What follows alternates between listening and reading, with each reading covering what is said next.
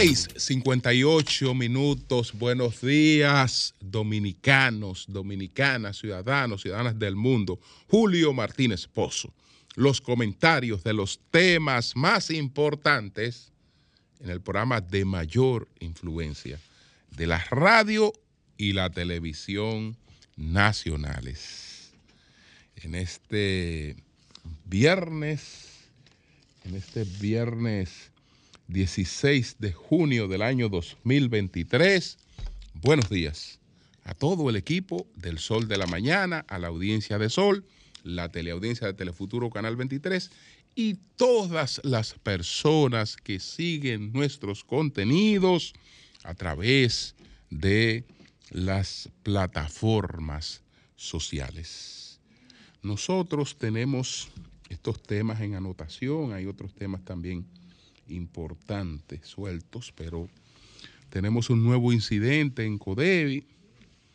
Eh, Haití sin soluciones internacionales creíbles. Y eh, vamos a hablar un poco del tema de las bancas no regularizadas y de la política, entre, entre, otras, entre otras cosas. Entonces, bueno, desear la, la pronta recuperación del expresidente Leonel Fernández, que informó en el día de ayer que está afectado de COVID y advierte que hay un rebrote para que la gente se, se cuide y tome sus, sus medidas. Esperamos que el presidente Fernández pues, pueda eh, superar eh, pronto eh, el COVID y reincorporarse a sus, a sus actividades. Entonces, señores, miren, lo de lo de Haití. Pero vamos a empezar por el nuevo incidente que se produjo en Codevi. Vamos a iniciar por el nuevo incidente que se produjo en Codevi. Ustedes recuerdan que hubo una situación el año pasado. En septiembre del año 2022 hubo una situación con unos eh, trabajadores haitianos que fueron al servicio de enfermería eh, y protagonizaron un desorden. Y el desorden eh, era porque supuestamente al ir a, a, comer en Haití, algunos, etcétera, no encontraron paso porque había una camioneta de un alcalde aterrizada, etcétera. Pero hubo un desorden ahí mayúsculo en septiembre de el 2022, que lo tratamos por aquí y conversamos con eh, distintas personas desde, desde Dajabón. Bueno, ayer se produjo otra situación, esta vez más grave, porque hay dos muertos, hay varias personas heridas.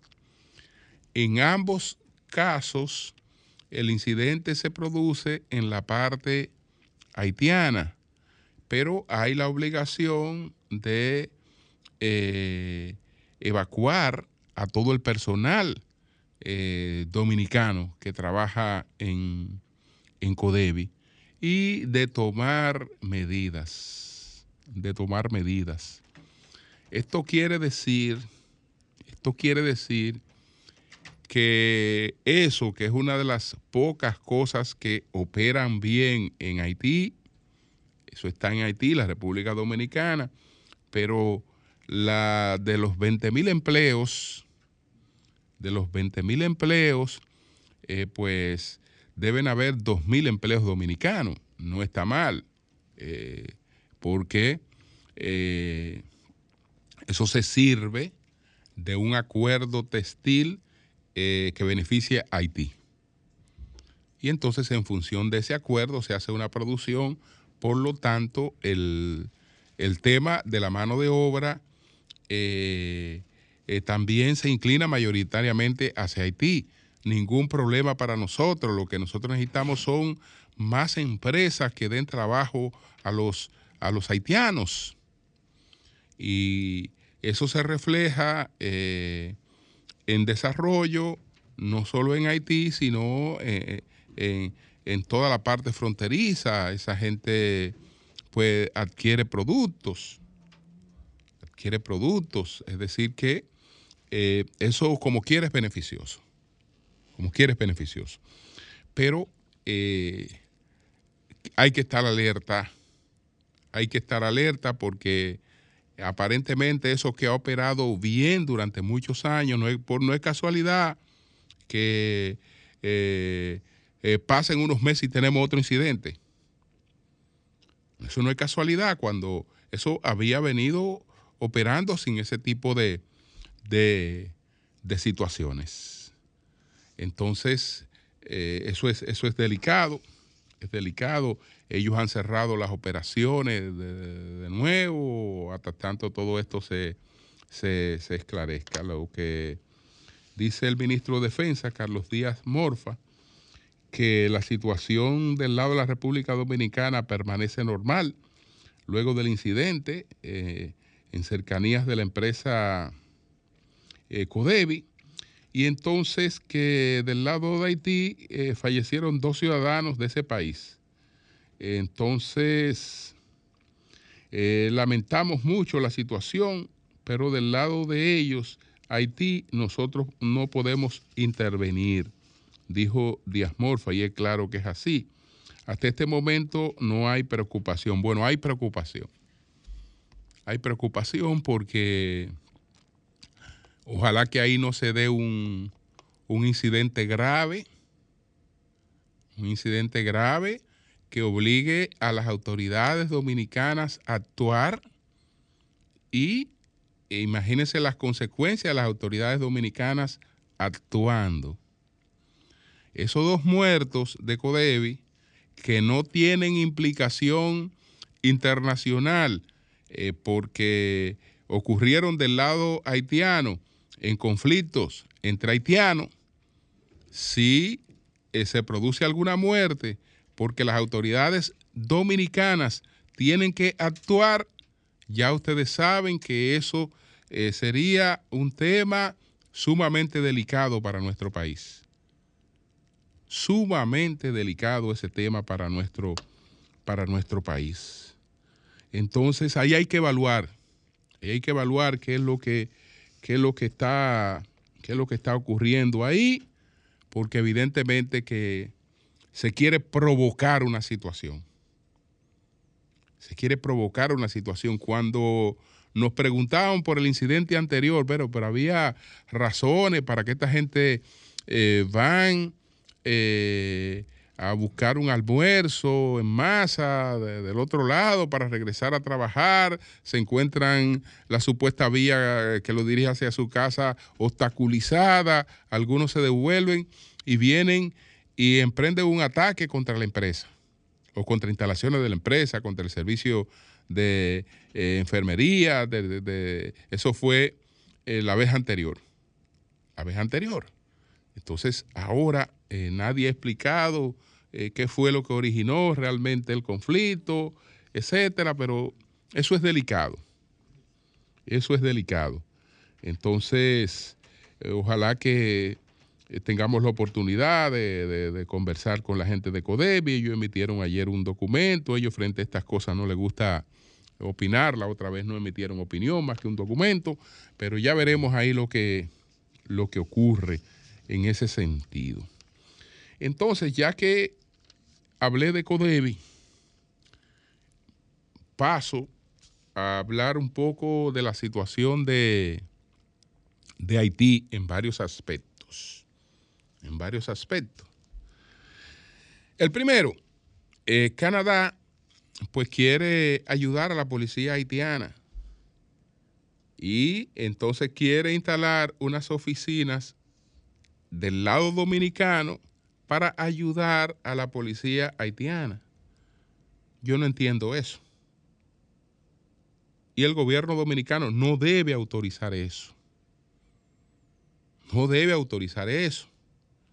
ustedes quieren ayudar a Haití, quieren ayudar a la policía de Haití, busquen todas las medidas de seguridad que tengan que buscar, pero instálense en Haití, porque cogiéndole miedo a Haití no se va a ayudar a Haití.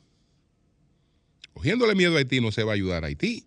Eso quiere decir que ustedes saben que lo que van a hacer eh, no va a resolver absolutamente nada y que eh, se mantendrá todo el nivel de inseguridad.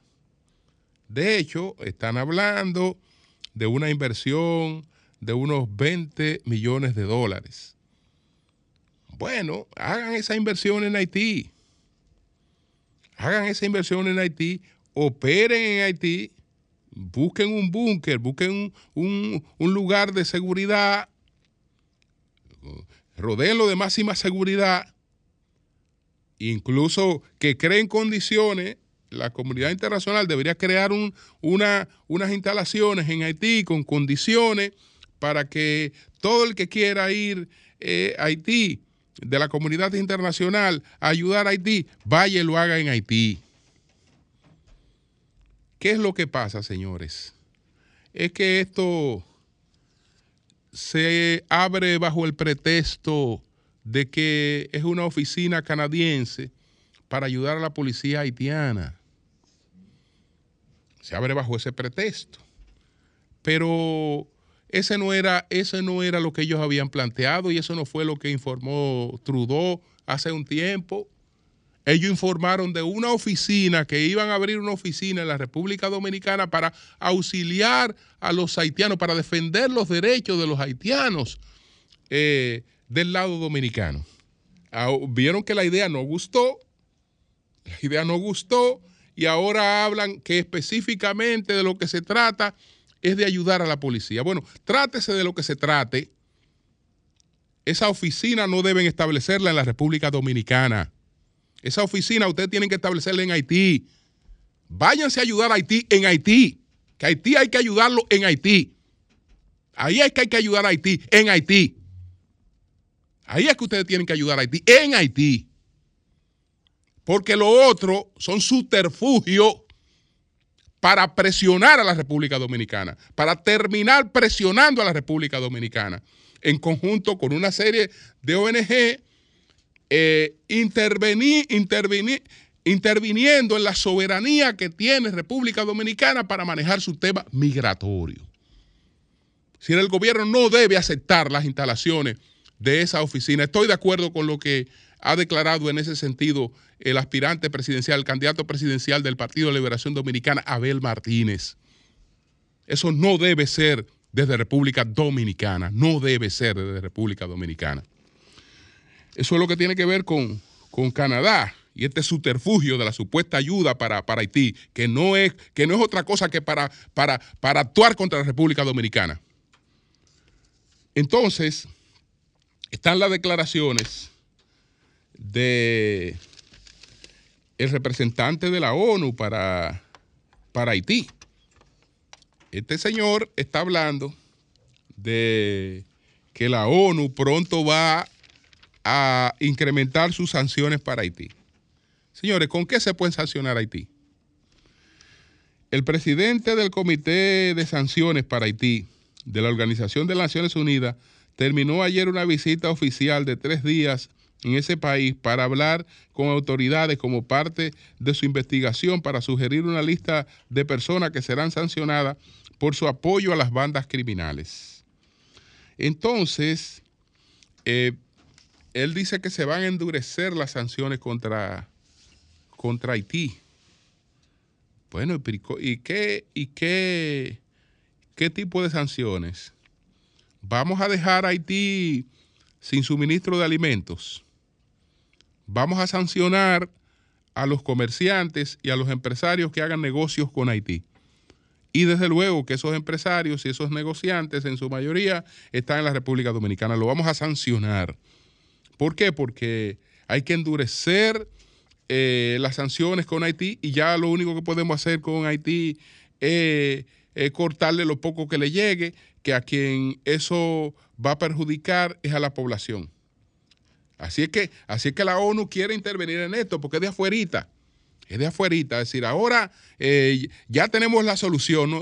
Despreocúpense, que pronto nosotros estamos buscándole soluciones a Haití. Pronto venimos con nuevas sanciones para un país que vive en una crisis humanitaria que nos resiste, que nos resiste más. ¿Qué se va a hacer? Eh, ponerle impedimento de salida a, nuevas personalidades, pero, pero la mayoría lo tienen. ¿Qué nuevas sanciones? Ah, no, las nuevas sanciones tienen que ver con plantear que desde la República Dominicana se siga haciendo negocios con Haití y que eso hay que impedirlo y que eso hay que sancionarlo. ¿Por qué? Porque esa es otra manera de presionar a la República Dominicana. Es de presionar a la República Dominicana. Ah, usted quiere hacer negocio con Haití. Eh, pues entonces ah, tiene que aceptar una serie de cosas que nosotros eh, estamos proponiendo, porque si no usted no se va a seguir beneficiando de eso. Si no, eso lo vamos a denunciar como violaciones a las sanciones que se están emprendiendo contra Haití. Entonces, ustedes ven que no hay soluciones. Por una parte está eh, Canadá, que es a quien le ha encargado que asuma las mayores responsabilidades, que, que quiera asumirlas de lejito desde la República Dominicana y, sobre todo eh, en un enfoque que sería contrario a la República Dominicana. En la ONU, ah, no, no, no, ya pronto venimos con soluciones. Eh, vamos a sancionar a Haití pronto. Venimos con nuevas sanciones para Haití. Pero, ¿y qué, ¿y qué le importan a las bandas las nuevas sanciones a Haití? ¿Qué le importan? ¿Qué problema se va a resolver con eso? Absolutamente nada. Entonces eso lo único que dice es que no tenemos soluciones a la vista con Haití, a pesar de que dice el Fondo Monetario que se está mejorando la gobernanza, no tenemos soluciones a la vista para la situación con Haití y eso es sumamente lamentable, sumamente lamentable. Quiero eh, pues destacar una actividad que se está desarrollando en la República Dominicana. Quiero destacar esa actividad. ¿A qué actividad me refiero? A una conferencia regional eh, del Gran Caribe, eh, Unión Europea, sobre el sargazo. Esa conferencia se está desarrollando aquí en la República Dominicana. Y entonces eh, es interesante es interesante porque eh, tenemos un problema global, pero este problema global se está enfocando como eh, con soluciones particulares. Con soluciones particulares estamos tratando de resolver este problema, pero cada quien desde, desde su óptica. Entonces, lo que lo que busca esta conferencia es justamente lo contrario, lo contrario, eh, tratar de que unifiquemos eh, pues las políticas con relación eh, a eso. Es decir, tenemos lo que, los datos que se han dado en sentido general de esta especie de, alga, que eh, hay unas 8 mil kilómetros de sargazo. 8 mil kilómetros. Entonces, que de ello, de 60 a 70 se distribuyen en, las Antillas y que por lo menos llegarían unos 4 millones a la República Dominicana. Eh, dice nuestro canciller, don Roberto Álvarez, lo siguiente, nuestro esfuerzo no puede generarse de manera aislada Así no lo, no, no lo lograremos. El sargazo requiere una solución eh, cooperadora y colectiva de la región. El presidente Abinader dispuso eh, pues un millón de dólares para programas investigativos de las universidades. Yo creo que esta es una buena iniciativa, es decir, para involucrar a las universidades en este tema y para eh, auspiciar proyectos de investigación que nos eh, ayuden a buscar vías propias para tratar el sargazo, para aprovechar el sargazo, etcétera, etcétera. Es decir, que aunque eso parezca poco, pero bueno, eh, se está iniciando, se está iniciando y es correcto ese, ese, ese aporte que ha anunciado el presidente en ese sentido.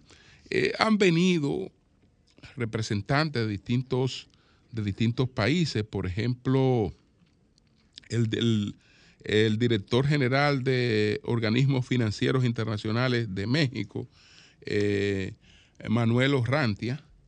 Orrantia dice que eh, existen muchas, muchas acciones vinculadas a la gestión de alga, pero pareciera que están, se están realizando de manera aislada, coincidiendo con el canciller.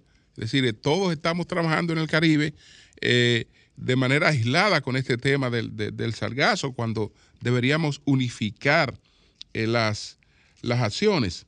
Entonces está el tema del costo de la limpieza. De ese tema habló Rosa Rodríguez, que es una investigadora de la Universidad Nacional Autónoma de México, la UNAM, eh, que presentó datos sobre el costo de la limpieza de sargazo en las playas de ese país, específicamente en la zona turística de la ciudad costera de Puerto Morelos. En ese sentido explicó que la limpieza de un kilómetro de playa puede costar entre 800 y 1.5 millones de dólares al año. Los gastos mensuales pueden variar entre los 16 mil dólares hasta los 100 mil dólares por kilómetro. Entonces habló también por la parte dominicana eh, Andrés Marrancini, que es el vicepresidente de la Asociación de Hoteles y Restaurantes eh, Azonaore. Él coincidió con Rodríguez al señalar que el caso dominicano, los costos asumidos por los hoteleros rondan los 70 mil dólares al mes para enfrentar el tema este del, del salgazo. Tenemos que tomar decisiones eh, con conocimiento. ¿Qué zona vamos a elegir? ¿Cuáles son las prioridades para el turismo desde el punto de vista ambiental y las afectaciones a las comunidades vulnerables? Entonces, eh, ya se determinará cómo eh, se va a distribuir entre las universidades este millón de dólares, etcétera.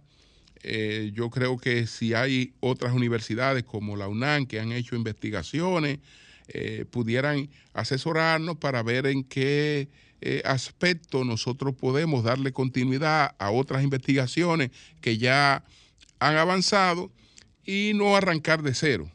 Y entonces darle un mejor provecho a los pocos recursos que tenemos para eso, que después realmente tienen que, tienen que, ampliarse. Pero no quería dejar pasar por alto esta actividad que yo creo que, es importante para abordar la solución de este, de este tema. Eh, por otra parte, brevemente, bueno, el director de Impuestos Internos, Luis Valdés, ha anunciado que con motivo del 26 aniversario de la Dirección General de Impuestos Internos, que sería el próximo 25 de julio, pues se va a celebrar un foro internacional sobre el tema de la facturación electrónica y se analizará la experiencia de otros países que ya la usan en un 100%.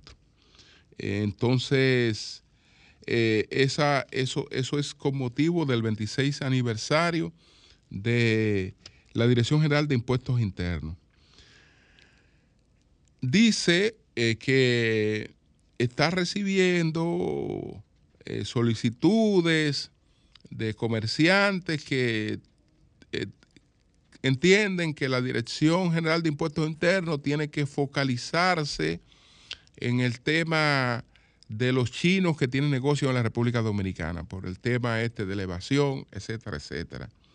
Su respuesta me parece apropiada, muy apropiada. La Dirección General de Impuestos Internos no puede dedicarse específicamente a ningún sector.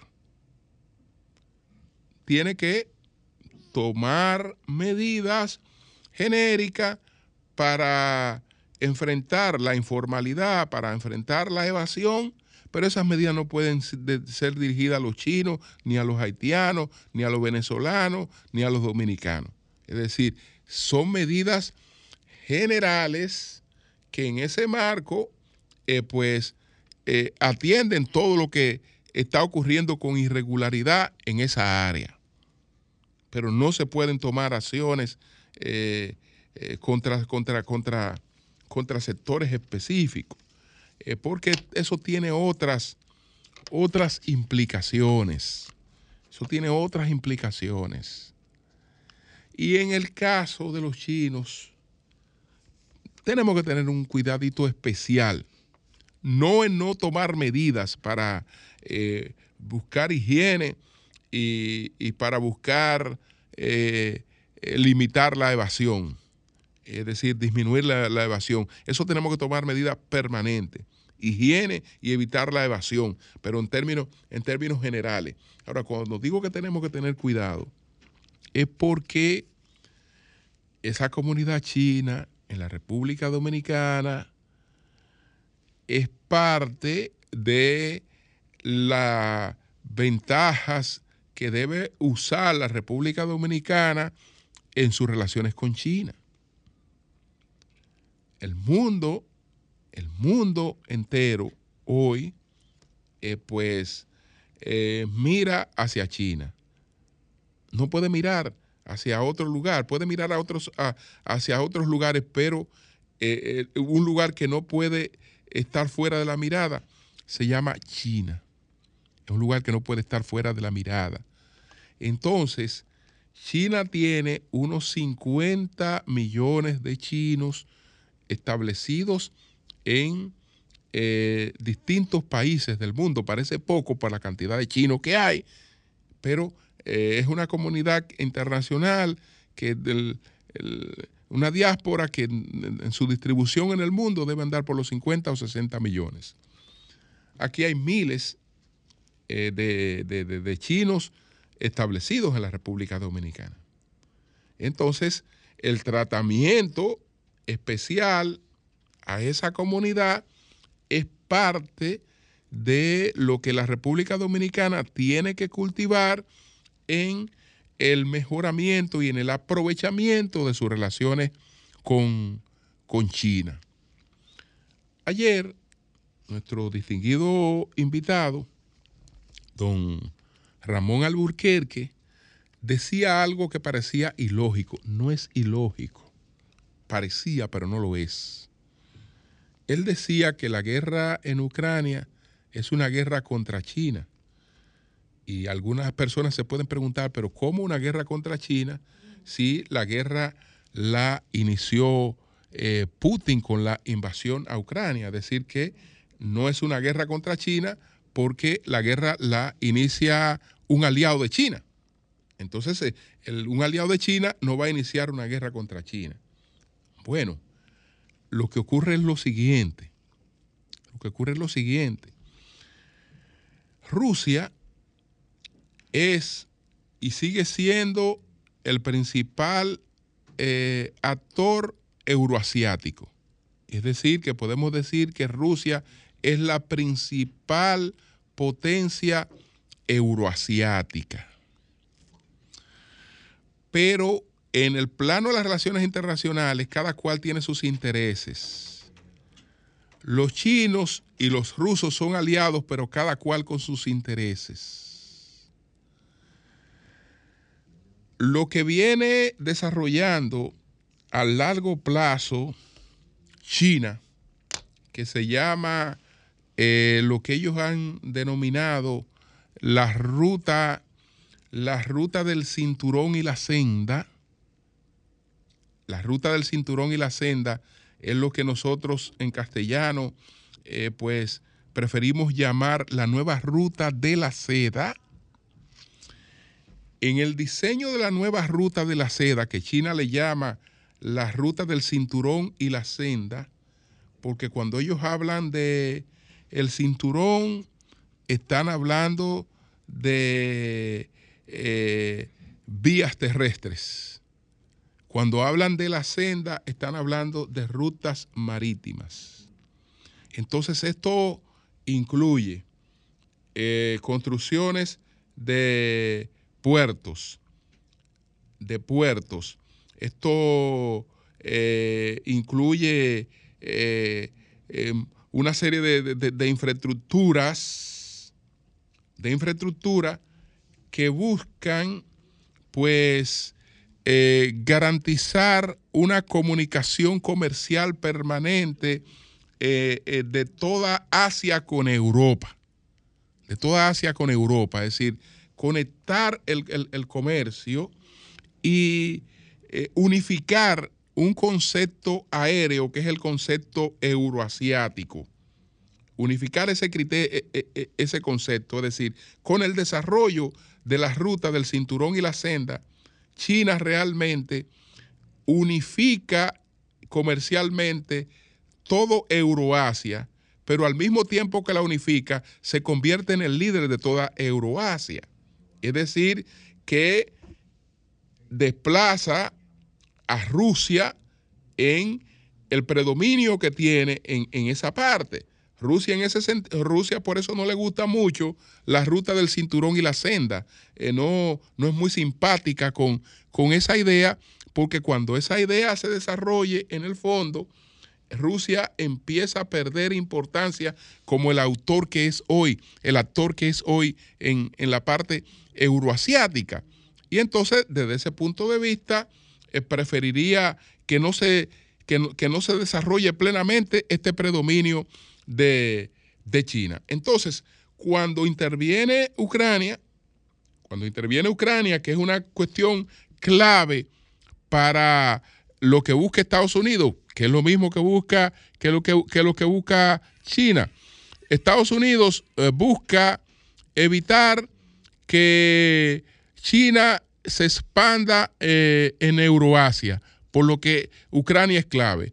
Cuando Rusia encabeza realmente ese conflicto, Rusia está buscando una participación, tener una voz en la redefinición de esa, de esa temática. Por lo tanto, Rusia enfrenta a Estados Unidos, pero también tiene sus intereses frente a China en ese conflicto.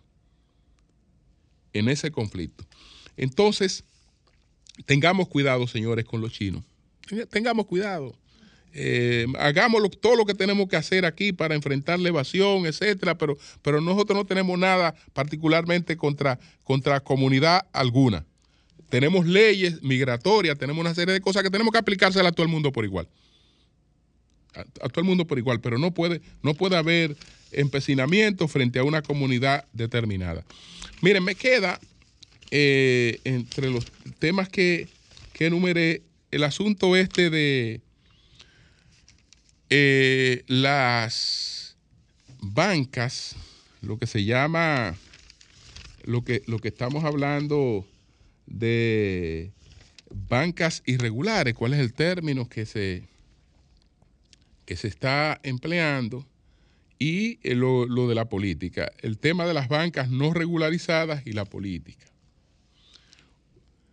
Ustedes recuerdan mi comentario de ayer a propósito de la información principal del Diario Libre. El Diario Libre me está dando la razón. Me está dando la razón y hoy trata de susanar lo que ocurrió en el día de ayer que se veía de manera muy evidente con un propósito político que cuando ustedes entrelazan lo que, lo que ocurrió ayer con esa publicación, con unas declaraciones que dio ayer Alfredo Pacheco, entonces ustedes comprenden por qué se hizo eso. ¿Por qué se hizo eso? ¿Qué dijo Alfredo Pacheco ayer? Hablando en sentido general de las posibilidades del PRM para las municipales que tienen problemas en Santo Domingo Este. Dijo Pacheco. Y Pacheco no se iba a inventar eso. Es decir, Pacheco saca eso de las mismas informaciones de las que se partió para lanzar esa campaña contra Luis Alberto. Es de ahí mismo. Es de las mismas informaciones, es de las mismas mediciones, es de las mismas evaluaciones donde eh, se decide esto que ocurrió, donde sale también estas declaraciones que da, que da Pacheco, porque ya ustedes explican por qué se, por qué, por qué, por qué ocurrió esto. Pero eh, hoy, ¿qué, ¿qué hace el Diario Libre? Lo que yo le sugerí en el día, en el día de ayer. Exactamente lo que yo le sugerí en el día de ayer, señores. Pero si ustedes realmente tienen interés en abordar ese tema, ese tema hay que abordarlo de manera más amplia. ¿Cómo es que ustedes se van a cuadrar específicamente contra una persona cuando uno sabe por qué eso está ocurriendo contra esa persona? No, en el día de hoy, su titular es distinto. Sus titulares legisladores tienen miles de bancas de lotería no reguladas. Bueno, y entonces ahí hay mención de legisladores de distintos partidos que supuestamente tienen bancas no reguladas. Y dentro de esas menciones, pues hacen la referencia del el caso de, de, Luis Alberto. Hacen el, el del caso de Luis Alberto. Pero yo creo que ellos, hay una serie de cosas que no la están tomando en cuenta. Que no la están tomando en cuenta. Por ejemplo, el presidente Abinader emitió un decreto, el decreto 6322. Emitió el presidente eh, Abinader un decreto. Todo el mundo sabe que el tema este de las bancas, me refiero, por ejemplo, bancas de lotería eh, o las bancas de apuestas, que todo esto viene de la informalidad. Y que con el tiempo los gobiernos han ido tomando medidas para darle un carácter formal. En las bancas de apuestas, en principio, el Ministerio de Deporte estableció eh, un pago fijo, eh, después eso se trasladó, lotería, etcétera, y las bancas de lotería que vemos hoy nacieron en, la, en el manejo popular de lo que eran las rifas de aguante en la República Dominicana. Entonces, eso viene de la informalidad y los gobiernos han tratado de darle, de darle una cierta formalización. Entonces, eh, las reglas del negocio, de un negocio, no la impone una persona de manera particular o no la impone una empresa. se compite con las reglas que hay en el mercado. Entonces, en el mercado de las bancas de lotería, todo el mundo sabe que hay muchas bancas que operan de manera eh, legal. Pero las que operan legal compiten con las bancas que operan de manera ilegal. Entonces muchos operadores legales eh, se defienden de la competencia ilegal, también expandiéndose de la misma forma. Y eso fue una situación que creció en la República Dominicana y que los gobiernos han tratado de buscarle una salida. El presidente Abinader, por ejemplo, emitió el decreto 6322 en ese decreto se declara de interés nacional la regularización de las bancas de lotería que operan en todo el territorio nacional. El Ministerio de Hacienda, de conformidad con la ley, será responsable de elaborar y, o proponer los instrumentos normativos que sean necesarios para dicha regularización. Y entonces el administrador de la lotería fungirá como coordinador del Consejo Consultivo. En vista de ese decreto, el administrador de la lotería entonces se dirige eh, a todos los banqueros y lo propio lo hace el ministro de, de, Haciendas. Y entonces ellos resuelven en primer lugar, eh, por ejemplo, la resolución de Hacienda. Queda designado el señor Teófilo José Tabar Mansur como director provisional a título honorífico de la Dirección de Casinos y de Juegos de Azar en este ministerio. El director provisional será el encargado de implementar el plan de regularización de las bancas de lotería al cual se alude más adelante en la presente resolución. Artículo segundo. Se otorga una dispensa por un plazo de 120 días a todas las bancas de lotería que, que comercializan sorteos de billetes y quinielas de Lotería Nacional y que están operando al margen de la ley y las normas para, para la regularización de sus permisos. A los fines de que éstas puedan acogerse a dicha dispensa dentro del plazo indicado y regularizar su situación, los propietarios de las bancas de loterías y consorcios de loterías afiliados a la Federación Nacional de Bancas de Lotería, FENABANCA, las, las concesionarias de lotería electrónica, así como de las bancas de lotería independiente y sin, y sin afiliación que quieran acogerse a dicho plan, deberán comprometerse mediante documento escrito y formal que será requerido por este ministerio a presentar un listado de todas las bancas de lotería de su propiedad independientemente de su estatus legal. Este listado deberá contener las siguientes informaciones y ahí se especifica todas las informaciones. Aquí una buena parte de eh, los que operan ese negocio se acogieron a, a, todas, estas, a, todas estas cuestiones y en el caso de eh, las bancas que pudieran estar operando eh, al margen de la regularización, pues eh, todo ese tema fue regulado en la mayor parte de los casos. En la mayor parte de los casos. Luis está participando en una candidatura porque no tiene el menor problema en ese sentido, pero el menor problema en ese sentido. Y eh, menos haciéndolo desde un partido de oposición que está en el ojo del laufer. Del, el lado del, del laufer. Es decir, que eh, tiene todos sus, sus, compromisos al día. Pero eh, así debe actuarse porque los medios estamos para cuestionar, para criticar, para enfocar las cosas. Lo que no estamos es para eh, ser instrumento de ataque a una persona, como parecía lo de ayer. De manera que lo de hoy, lo de hoy, a mí me luce totalmente distinto. Distinto. No importa que lo mencionen a él ahí, porque ahí hablan de otras personas. Ahí hablan de otras personas. Entonces, cada una de esas personas que se encargue de aclarar su situación, incluyendo, incluyéndolo a él. Pero ustedes ven que ya no es una cosa dirigida específicamente a atacar políticamente a una persona por el posicionamiento que tiene para la posición por la que compite. Cambio fuera.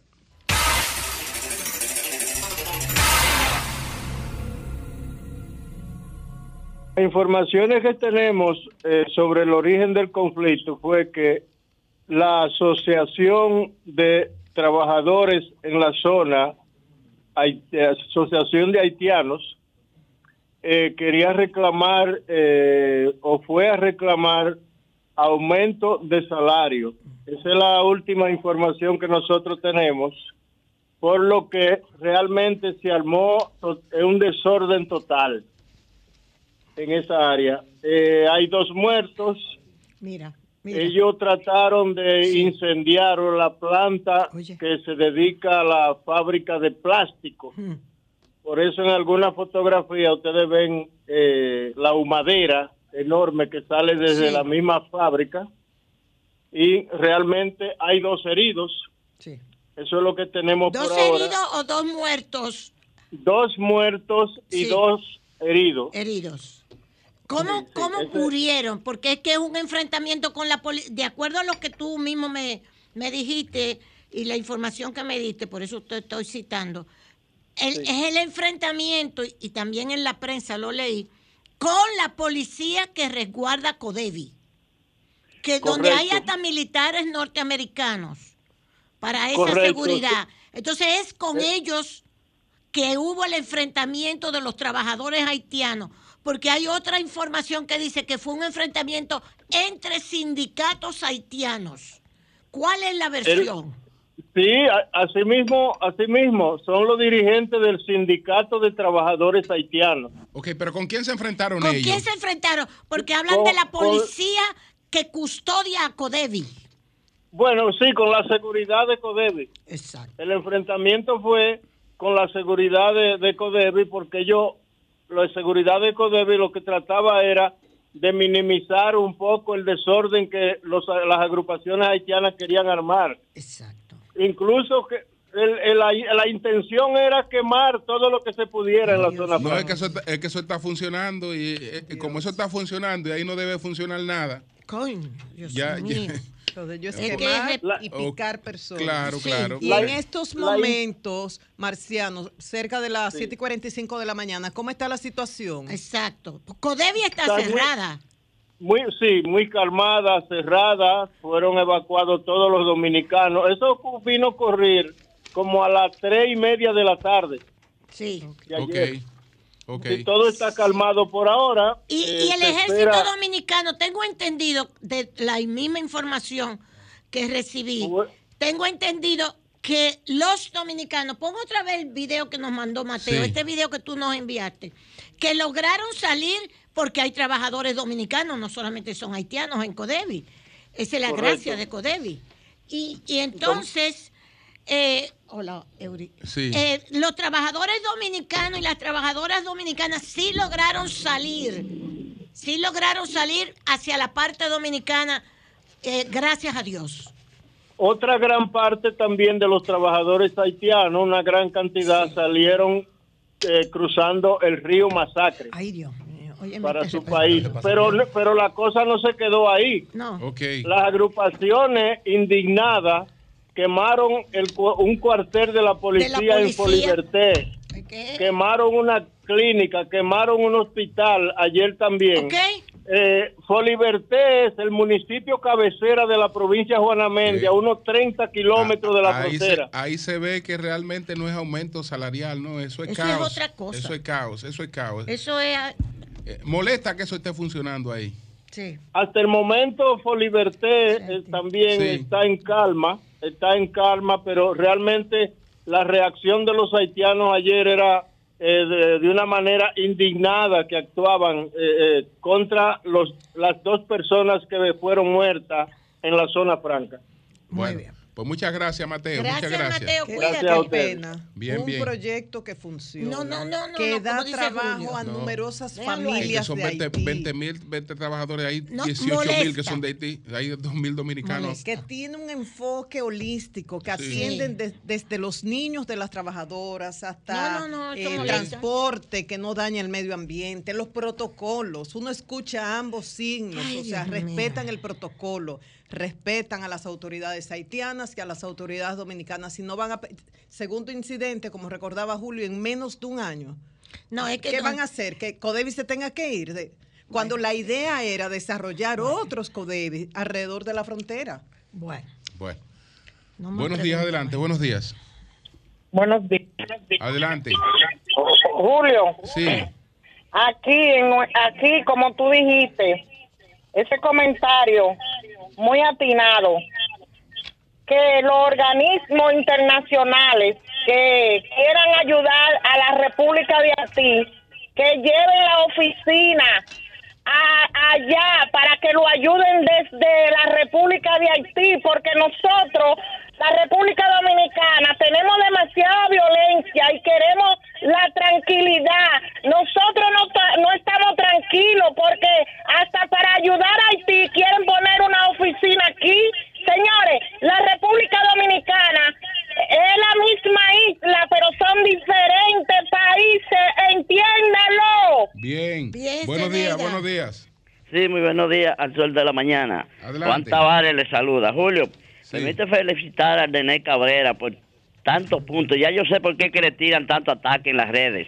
Es que está doble. Sol- ahí tiene ya, vi dos encuestas ahí donde tiene un 47 a lo interno y afuera tiene un 50. Así que René Cabrera es el próximo síndico de la capital. Buenos días, adelante. Buenos días.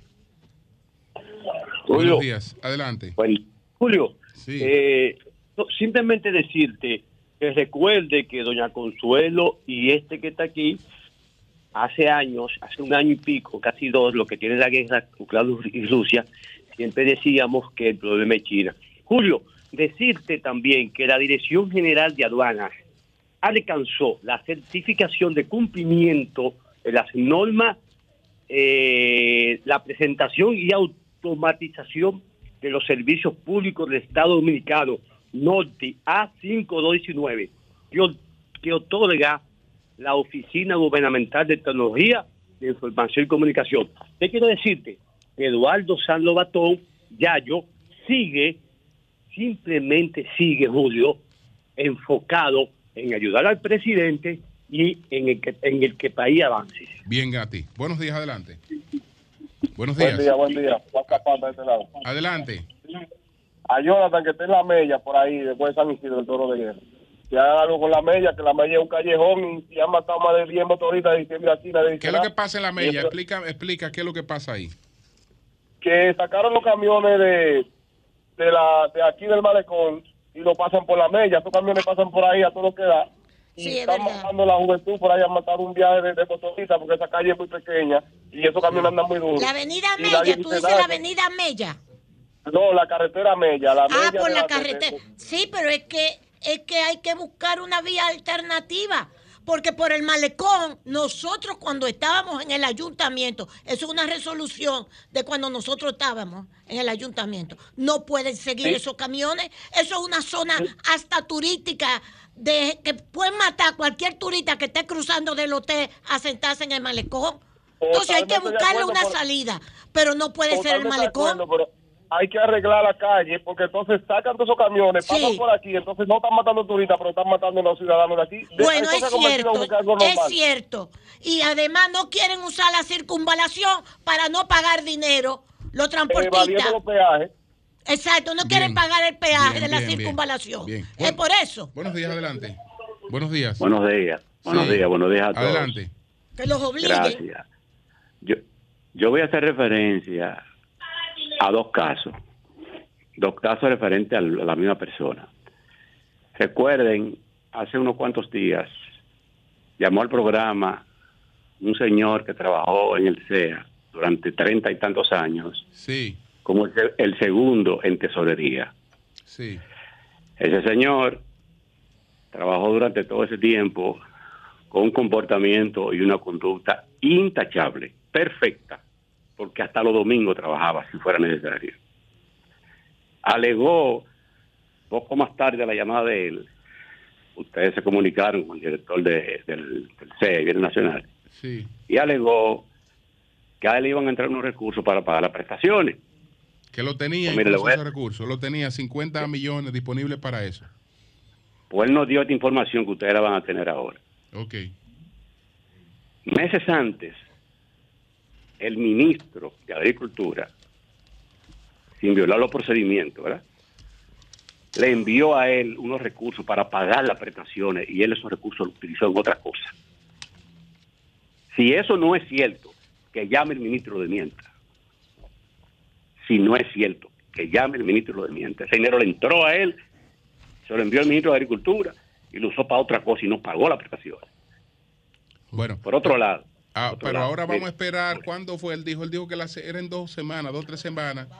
Va una, vamos a esperar a ver ya eh, cuando nos informen de que se ha empezado a pagar la- las prestaciones. Pero dice. Dayanara Vera Goico que me escribió que a ella, a ellos, a ella, a su empresa, hay que pagarle un dinero que tampoco le han pagado. ¿De dónde? Mire, También ni a los suplidores, per- per- perdón, don Julio, escuche, mira, Sí. ni a los suplidores, Eh, ni a los exacto. empleados le han pagado. Y a él le mandaron 23 millones de agricultura, por lo menos no, para la prestación, y no la pagó, lo no. usó, lo usó en otra cosa el dinero.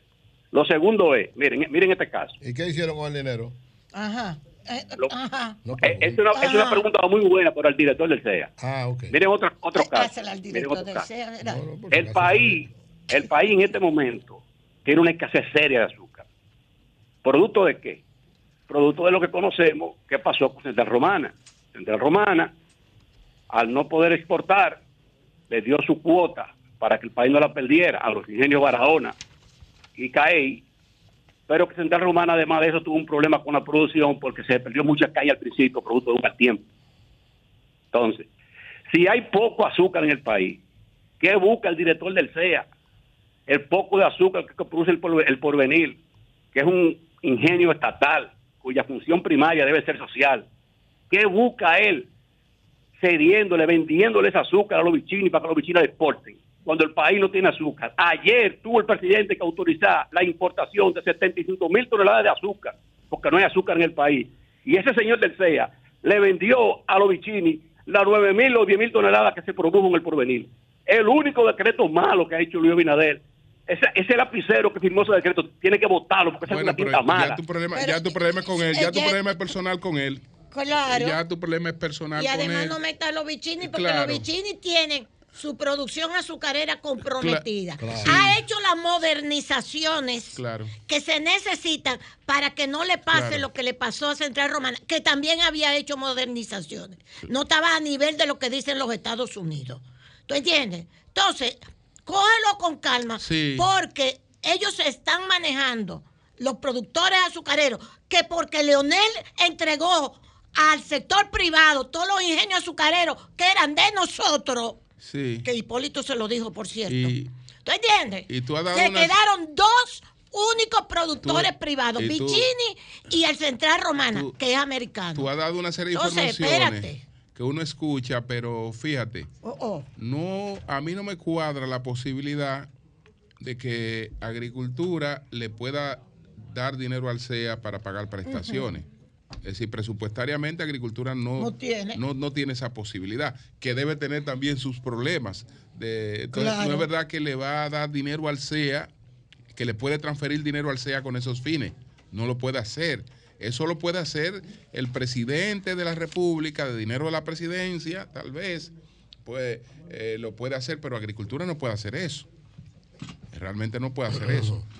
Vamos a ver, o, eh, nosotros en dos o tres semanas le volvemos a llamar al director para darle seguimiento a eso, porque nos interesa que esa gente que eh, está pendiente de sus prestaciones cobre sus prestaciones. Julio, eh, nos comunicamos con Mercedes Capellán, reiterándole que el espacio estaba a disposición de ellos a propósito del incidente en Codevi, que a- por lo menos el saldo, dos muertos y dos Sí. heridos. Mandó el comunicado de nuevo y nos escribió, gracias a Dios, todo ocurrió sin la intervención de nuestra seguridad. Así. Un incidente aislado entre la Policía Nacional Haitiana y unos empleados. Todo en calma hoy. Bien. No, no sé si ya te referiste al Bueno, comunicado. sí, sí, Sí, sí, sí, sí. sí, Ok. le hice referencia. Cambio y fuera.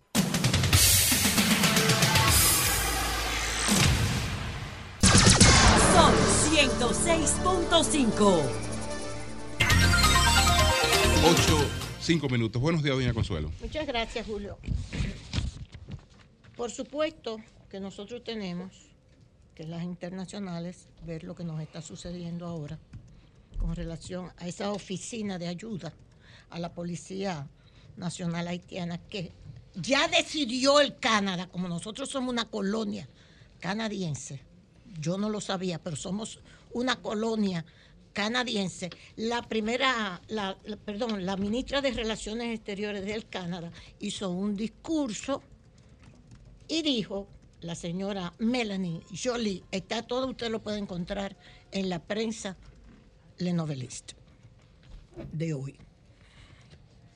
Ya ella dijo que van a instalar esa oficina aquí en República Dominicana. Yo no sé si eso necesita, estoy preguntándole y estoy llamando al doctor Juan Miguel Castillo Pantaleón, si eso necesita una autorización, porque es una oficina del Canadá que ya ellos dijeron que van a instalar en territorio dominicano Y Canadá no tiene embajada aquí. y no tiene embajada. O sea, que ellos ya lo anunciaron. La ministra Jolie ya anunció que esa oficina se va a instalar aquí. No solamente dice eso, sino que va a mandar 20 millones de dólares para Haití. ¿Verdad? Bien. Y dice, el Canadá finalmente está tomando la iniciativa en una operación de coordinación de ayuda internacional en Haití, pero sin poner un pie allí. Dice la ministra. Aquí está, ¿eh? aquí está. Sin poner un pie en Haití.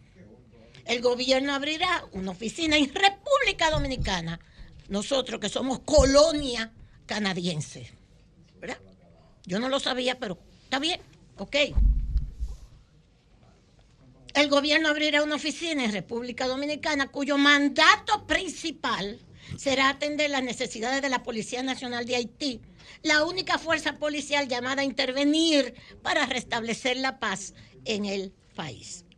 Esto es parte de un discurso que ya hizo la ministra Melanie Jolie, canadiense, donde nos instruye a nosotros, ¿verdad, presidente Luis Abinader? Da orden. Usted recibió esas instrucciones, ¿verdad? Como colonia del Canadá que somos. Perfecto. Voy a hablar, estoy tratando de hablar con el doctor Juan Miguel Castillo Pantaleón para que me explique eso. No es solamente eso, sino que el señor Galvez, el periodista Galvez, no es amigo nuestro, de nosotros y de los dominicanos, y su hija, que por cierto tiene un problema con el MESIT, que yo quisiera ver cómo la ayudamos. Con el MESIT. Ella estudió aquí, es doctora.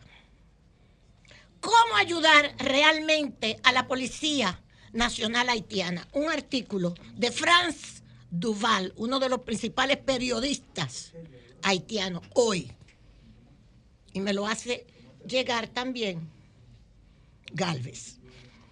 Oportunidad del calendario mientras Canadá anuncia a bombo y platillo el 15 de junio, es decir, ayer, que abrirá una oficina en República Dominicana para coordinar la ayuda a la Policía Nacional de Haití, el embajador de Francia en Haití, Francis Mori, da a conocer el mismo día la llegada a Puerto Príncipe de la policía francesa. Llegar a Haití el 13 de junio del primer equipo cuyo objetivo será capacitar durante un mes a los policías SWAT, entonces podrán capacitar a sus colegas. La cooperación entre Haití y Francia a favor de la Policía Nacional de Haití continúa lo más cerca posible del terreno. Se lee en un mensaje publicado en Twitter por el embajador de Francia. Pero no es solamente eso, dice Duval también. El economista Peterson Benjamin Noel escribió, mientras Canadá ofrece 500 millones adicionales a Ucrania, ofrece a Haití 20 millones, gran parte de los cuales se gastarán en pagar consultores canadienses, alquileres en República Dominicana. Ese es el negocio, presidente que nos van a instalar eh, esa oficina y van a pagar los alquileres aquí, presidente. Se gastarán para pagar los consultores canadienses, alquileres en la República Dominicana, etcétera. Ayuda directa para Ucrania, 500 millones que le envía el Canadá y 20 millones que le envía Haití. Dice Duval, después de dos años de mayor inseguridad en Haití, Canadá, que se ha consolidado como el actor principal en la ayuda a la Policía Nacional Haitiana, todavía no logra ayudar realmente en el terreno. El Canadá tenía que mandarle unos equipos a los haitianos, no se los mandó. Y tengo entendido que no eran gratis. Galvez me dijo que había que pagarlos y no se los mandó una serie de equipos y de vehículos que los haitianos, que no tienen un chele, tenía que comprarle al Canadá. Y no se los ha mandado, que es lo que dice Franz Duval, entre otras cosas. Toda iniciativa canadiense, dice el periodista, se derrite como la nieve al sol sin dejar buenos resultados los aviones que sobrevolaron la capital, los barcos en el puerto, los transportes de tropas pagados por Haití, que tardan tanto en ser entregados, que es lo que les estoy diciendo, que Galvez me lo había dicho. Los 100 millones anunciados, aún no gastados, y esta oficina de ayuda a la República, de ayuda a la, no en a la República Dominicana instalada a nombre de Haití, dice Franz Duval, uno de los principales periodistas haitianos, siempre escribe en Le Novelista. ¿Ok? Hoy, listín diario, viernes 16, cumbre de Jamaica, verdades y fracasos. Jean-Gary Denis ese artículo está en el listín de hoy. El saqueo del consulado honorario de Jamaica en Puerto Príncipe fue saqueado y tuvieron que salir huyendo. No es solamente Codevi. ¿ok? Los dominicanos han tenido que salir también de Haití, porque es una situación de inseguridad que tú no sabes. A esa periodista haitiana la secuestraron, se la llevaron, la castigaron y, y- y todavía no se sabe ni siquiera en qué condiciones está. La semana pasada que se lo leí una periodista muy famosa haitiana. Entonces, en este artículo, Cumbre de Jamaica, Verdades y Fracasos, el señor Jean-Gary Denis dice que las elecciones serán necesariamente fraudulentas. Es tratando de un comité de hacer un consejo electoral para ver si se ponen de acuerdo. Ya ellos dicen que eso es, que no va para parte serán necesariamente fraudulentes en el caso de que Ariel Henry sea el único responsable de su organización. En este contexto asistiremos a una clásica renovación del caos, a una clásica renovación del caos para un nuevo periodo. Artículo del listín diario de hoy. Aquí está también la información de Codevi. Usted la puede buscar en el listín. El Canadá tendrá centro en RD para asistir a Haití. A mí hay que buscarme la decisión, la decisión, presidente, del Congreso Nacional para aceptar algo de esa naturaleza que enajena la soberanía nacional. Avisada, anunciada y avisada e informada por un poder extranjero. Por eso es que Abel Martínez, que les va a caer muy mal a algunos, el candidato presidencial del PLD, Abel Martínez, rechazó las pretensiones del Canadá de instalar oficinas de coordinación en el país para ayudar a Haití. La comunidad internacional debe entender de una buena vez que las soluciones a las crisis de Haití deben ejecutarse en su propio territorio y dentro de sus fronteras. Rechazamos las pretensiones de Canadá de instalar oficinas en República Dominicana para alegadamente coordinar la ayuda al vecino país. Que las instalen en Haití, escribió Abel Martínez en la red social. ¿Ok? Ok. Entonces, finalmente, otra noticia de hoy sobre Haití. Miembros del CARICOM miembros del CARICOM, esto es el periódico hoy, de hoy viernes. Pese al deterioro de la seguridad en la pobre nación, miembros del CARICOM no enviarán fuerzas a Haití. ¿verdad? Entonces, los únicos que vamos a tener, como somos colonia canadiense, el Caricón dijo, yo me salgo de eso. El Canadá, no, yo hago una oficina, no sé, porque entonces, ¿verdad? Presidente Luis Abinader, respétenos. Presidente Luis Abinader, usted sabe que le hemos dado todo el respaldo a la posición suya frente a Haití, de que la comunidad internacional es que tiene que intervenir en Haití, que República Dominicana no es la solución a los problemas haitianos y usted lo ha dicho y le hemos dado todo el respaldo. Presidente Luis Abinader, respétenos, respete la soberanía nacional. Finalmente, este fin de semana, para que tengan una panorámica, el señor Blinken, Anthony Blinken, secretario de Estado, viaja a China, a la India y a Japón tratando también en algunos aspectos de limar determinadas asperezas, principalmente con China. Le ofrecieron a la India ser parte de la OTAN y la India dijo, no, muchas gracias, no nos interesas, no nos interesa, nuestros nuestras, uh, intereses no son los de la OTAN. Así que gracias, pero no. Un pasito para atrás, por favor, dijo eh, la India sobre este viaje. Gustavo Petro ya está en Alemania, pasó por aquí.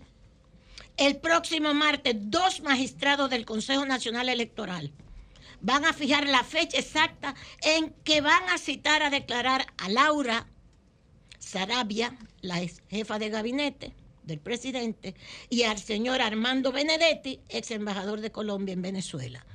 Están convocados a declarar, y Petro está muy dolido, y se lo dijo al periódico El País, que han reproducido de lo que dijo la revista Semana, de que a Petro los 3 mil eh, dólares, esto, los 3 mil, eh, son 500, 15 mil millones, que lo que significa son, supongo yo que será eso, son 3 mil.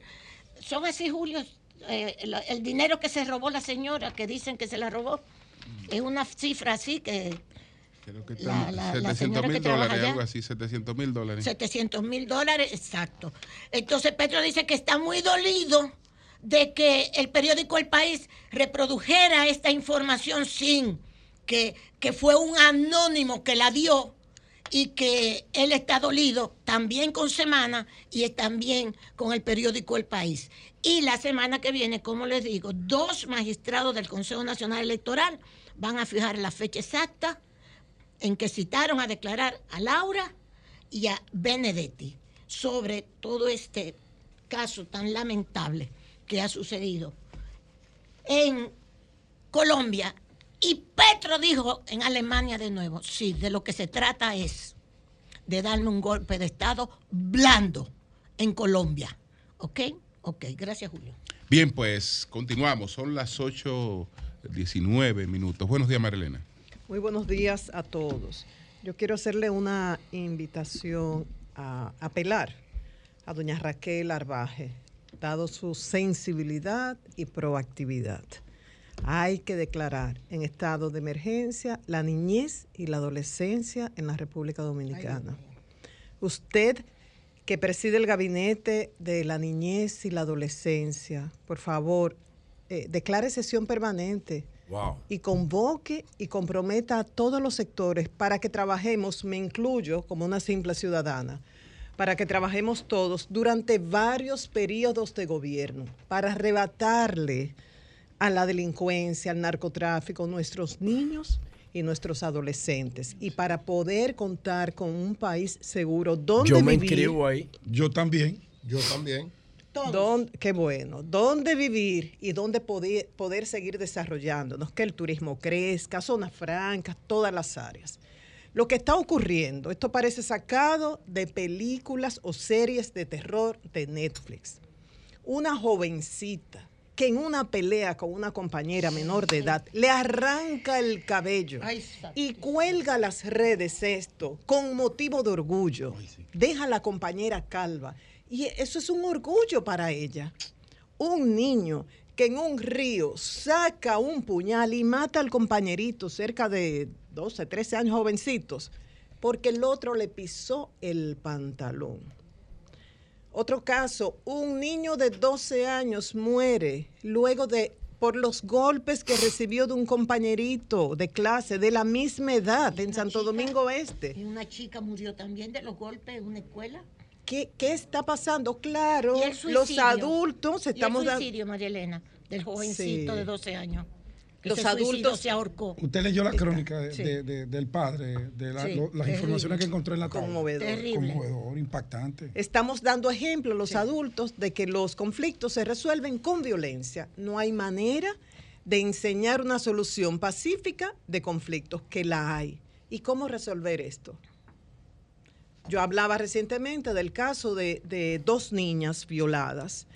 En el caso de los tres hombres de 32, 29 y 28 años que violaron luego de darle una sustancia a una niña de 14 en Sabana Perdida, eh, ayer se le dictó tres meses de prisión preventiva. Van para Najayo. Bueno, este es el inicio de un proceso judicial, pero el daño a esa niña, ¿cómo se va a reparar? ¿Cómo se va a compensar? Y en cuanto al camionero que violó a la jovencita estadounidense, ayer también se conocía medida de coerción y esta audiencia fue aplazada para el próximo lunes 19. Pero yo creo que no nos podemos quedar así, cruzados de brazos, hay que actuar y a nivel preventivo. No podemos seguir contando pleitos, muertos, eh, niñas y, y niños también violados. No, hay que hacer algo. ¿Y quién mejor que usted, doña Raquel, por lo que decía en principio, por su sensibilidad, por su proactividad para mover esto y convocarnos a todos. Y yo creo que todos, iglesias, escuelas, familias, eh, grupos comunitarios, empresas, medios de comunicación, todos diremos presente. Pero esta situación se ha salido del control del gobierno. Las diferentes instituciones que tienen que ver con el tema no han podido manejar esto. Esto se ha salido del control de las familias, de los grupos comunitarios, de las iglesias, de todos. Entonces, ¿nos quedamos así, inertes, o actuamos? ¿Nos preocupamos solo o nos ocupamos? Contamos con usted, doña Raquel, y excúsame si estoy abusando de la confianza. Por otro lado, quiero invitar a funcionarios del Ministerio de Medio Ambiente y del Ministerio de Turismo, que qué bueno que son vecinos, que se junten y tomen un cafecito. Y si es orgánico, mucho mejor. ¿Y con qué objetivo? Vamos a proteger el ecoturismo. Y la buena noticia es que tenemos un ejemplo de lo que no debe pasar, algo que está pasando con los guías de Trudille. Y lo bueno, la buena noticia es que el Ministerio de Medio Ambiente, conjuntamente con Turismo, tiene un ejemplo de lo que sí ocurre bien y de lo que se puede replicar a nivel nacional, con los saltos de Damajagua y el Consejo de Comanejo. Miren ahí estas vistas para los que nos siguen por televisión, ya que este es un destino muy, muy atractivo, muy visitado por los jóvenes, que está de moda y este ejemplo se puede replicar. ¿Y por qué yo hablo de Trudillé? Trudillé es un pueblo, yo lo visité, al igual que Playa Blanca, la playa que está al lado, es un pueblo de pescadores que está en el sur profundo. Pertenece al municipio de Oviedo, provincia de Pedernales y al Parque Jaragua. Entonces, recientemente, hace dos días, algo así, Loreta Jiménez de la Brigada Ecológica Niana Vargas publicó lo siguiente, decía, y yo conversé con ella, y conversé con el guía también, decía ella, hace 14 años uno pagaba 100 pesos eh, para eh, solicitar, contar con un guía para ir a Trudillé. ¿Ustedes saben cuánto me piden ahora? 10 mil pesos. Entonces yo le dije, ¿pero cómo? Entonces decía ella, ¿quién regula estas tarifas? No saben los ejecutivos, entre comillas, de Oviedo, que están matando la gallina de los huevos de oro. Yo le decía, no, Loreta, aquí debe haber un error. No, no, consulté con Nelson Bautista de la Fundación Acción Verde y me decía Nelson, bueno, hay que ver qué ofrecen. Nosotros a veces recibimos eh, turistas que requieren de un especialista en medio ambiente y una serie de facilidades. Entonces, hay una tarifa alta, pero por la oferta, pues yo llamé al guía y le dije, estoy organizando un grupo.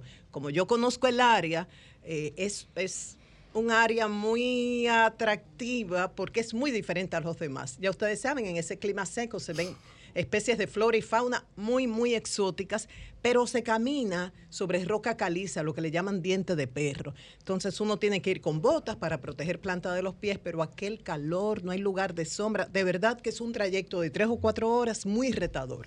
Yo lo hice. Y lo de Playa Blanca, bueno, Bahía de los Águilas es pequeño en cuanto a eso, un, un paraíso, una, una playa virgen preciosa, impresionante. Le digo al guía, tengo un grupo de 15 personas, vamos de viernes a domingo, queremos un guía. ¿Cuánto es? 13 mil pesos. ¿Cómo? ¿Y qué me incluye esto? No, nosotros, el guía le acompaña las cuatro horas, el guía permanece allá en la playa con ustedes y regresa el domingo con ustedes. 13 mil pesos Por persona. el grupo, pero es muy alto.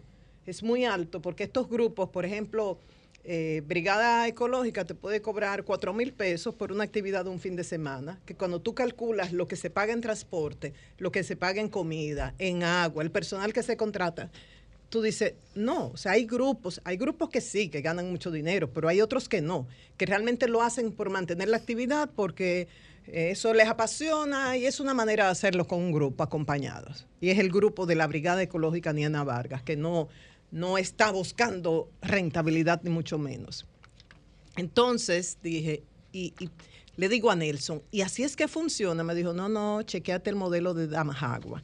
Y hablé con Roberto Gómez, que es el administrador. Señores, este es un modelo de gestión de comanejo. ¿Qué pasa? Ahí que está la administración, eso es un monumento natural. Como decía, está en el municipio de Invert, en la provincia de Puerto Plata. Es un monumento natural, una área protegida. Entonces, participa también la alcaldía, la gobernación, la Asociación de Guías, por supuesto Turismo y Medio Ambiente a través de- del administrador Roberto Gómez. Esto ha sido reconocido y premiado a nivel nacional y debe ser replicado en las demás áreas protegidas. Entonces ellos determinan la, la tarifa que va a cobrar cada guía. Determinan cómo se va a distribuir este dinero y dedican una parte del dinero a lo que es conservación de los recursos naturales y una parte al desarrollo comunitario.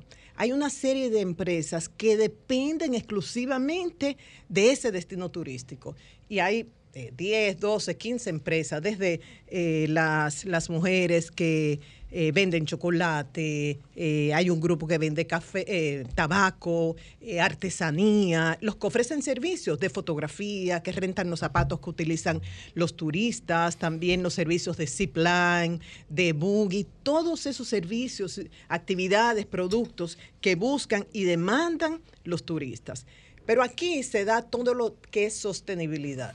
Se cuida el recurso natural, Roberto Gómez tiene una especialidad, una maestría en España de manejo, administración de áreas protegidas. Sabe lo que está haciendo. Y este caso de Damajagua fue el primer eh, proyecto de comanejo que se firmó luego de la ley del 2000 de medio ambiente. Había uno, de, el de ébano verde, que fue antes, como en el 86, con una especie de fideicomiso que se hizo.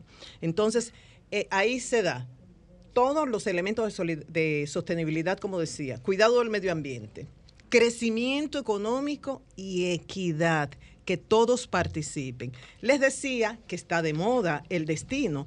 En el 2022 visitaron el lugar 145 mil visitantes.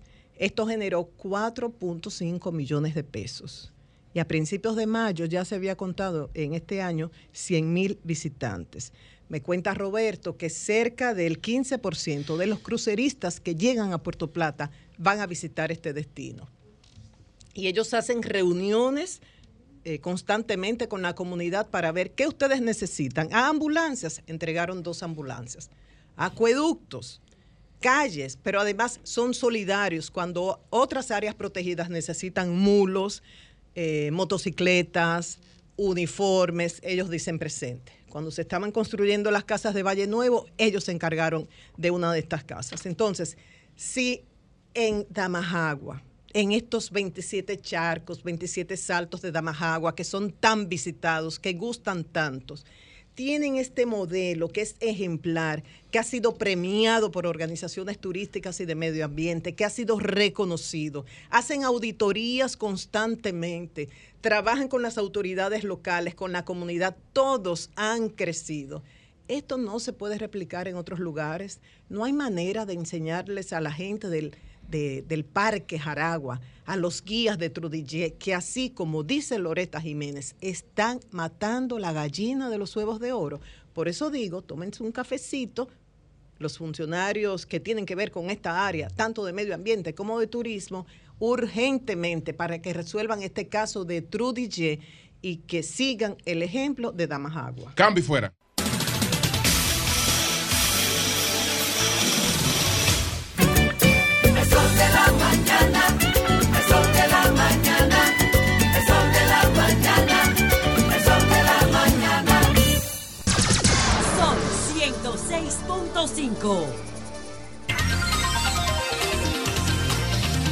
Son las 8.36 minutos. Buenos días, José. Adelante, adelante. Bueno, José.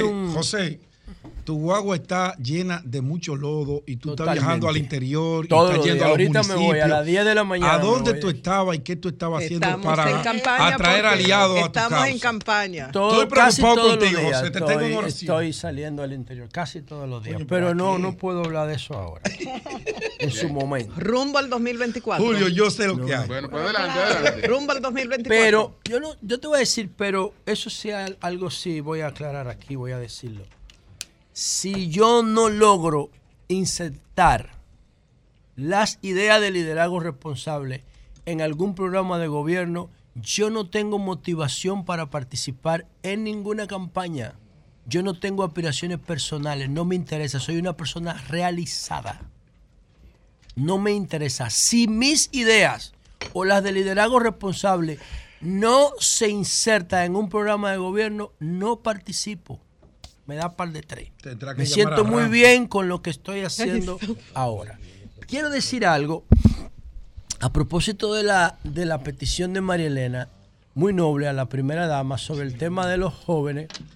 Yo quiero decir algo. Le voy a hacer una modificación a mi comentario por eso.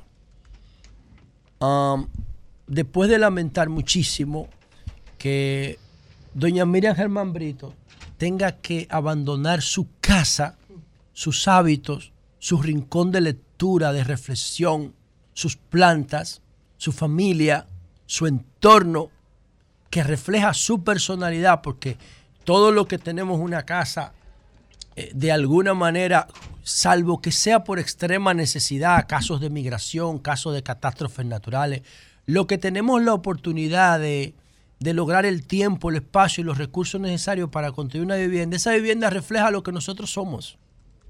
Que nosotros somos. Entonces, eh, en la entrada de mi casa hay una plantita que se llama Siempre Viva. Eso es como una herbácea. Esa plantita y yo tenemos una relación después de la pandemia porque la persona que la cuidaba a ella se fue. Entonces, si pasan cinco días y yo no la riego con agua, esa plantita se marchita. Y yo la tengo en la entrada de mi casa. ¿Por qué yo la tengo ahí? Porque ella me indica que a todas las demás plantas, en promedio, también hay que echarle agua. Me sirve como una notificación, como un recordatorio. Entonces, yo supongo que doña Miriam Germán Brito en su casa tiene esa serie de símbolos, de elementos, que, que reflejan lo que ella fue, lo que es y lo que pretende ser.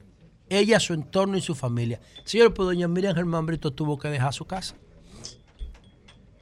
O sea, la Procuradora General de la República, la representante del gobierno en la justicia, la, representante del pueblo en el sector, en el Poder Judicial, tuvo que abandonar su casa. Hoy no, que vamos a quedar con los brazos cruzados con eso.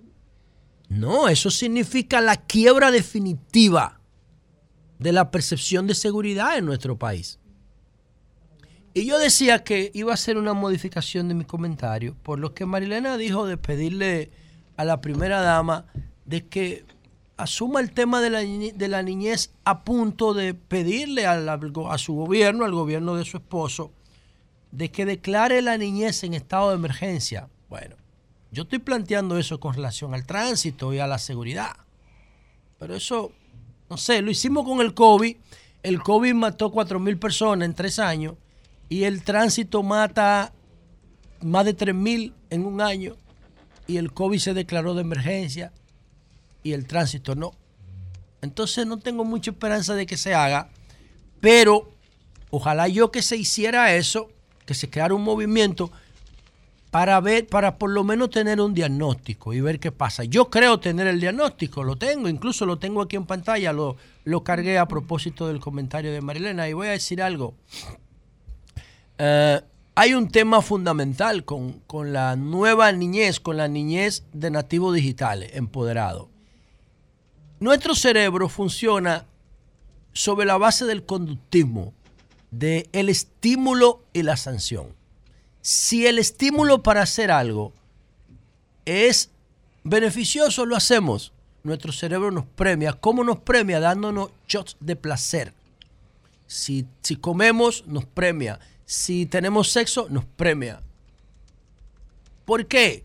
Porque esas acciones de reproducirnos y de comer son fundamentales para la reproducción para, de la vida, para la sobrevivencia. Pero si nosotros nos damos un golpe en un tobillo, nuestro cerebro nos castiga con dolor para que nosotros cuidemos nuestras articulaciones. Si nos damos un golpe en un ojo, si nos damos un golpe en una rodilla, porque rodilla, ojo y tobillo, por poner tres ejemplos, son clave para la sobrevivencia. Entonces los estímulos que la sociedad recibe van a ser determinantes para su comportamiento. Los estímulos. Si yo me meto por el túnel, no hago la fila que está haciendo todo el mundo y me meto en la boca del túnel, atropellando el comportamiento de todos los que estaban primero que yo. ¿Sabe qué hace el sistema actual? Me estimula y yo llego primero.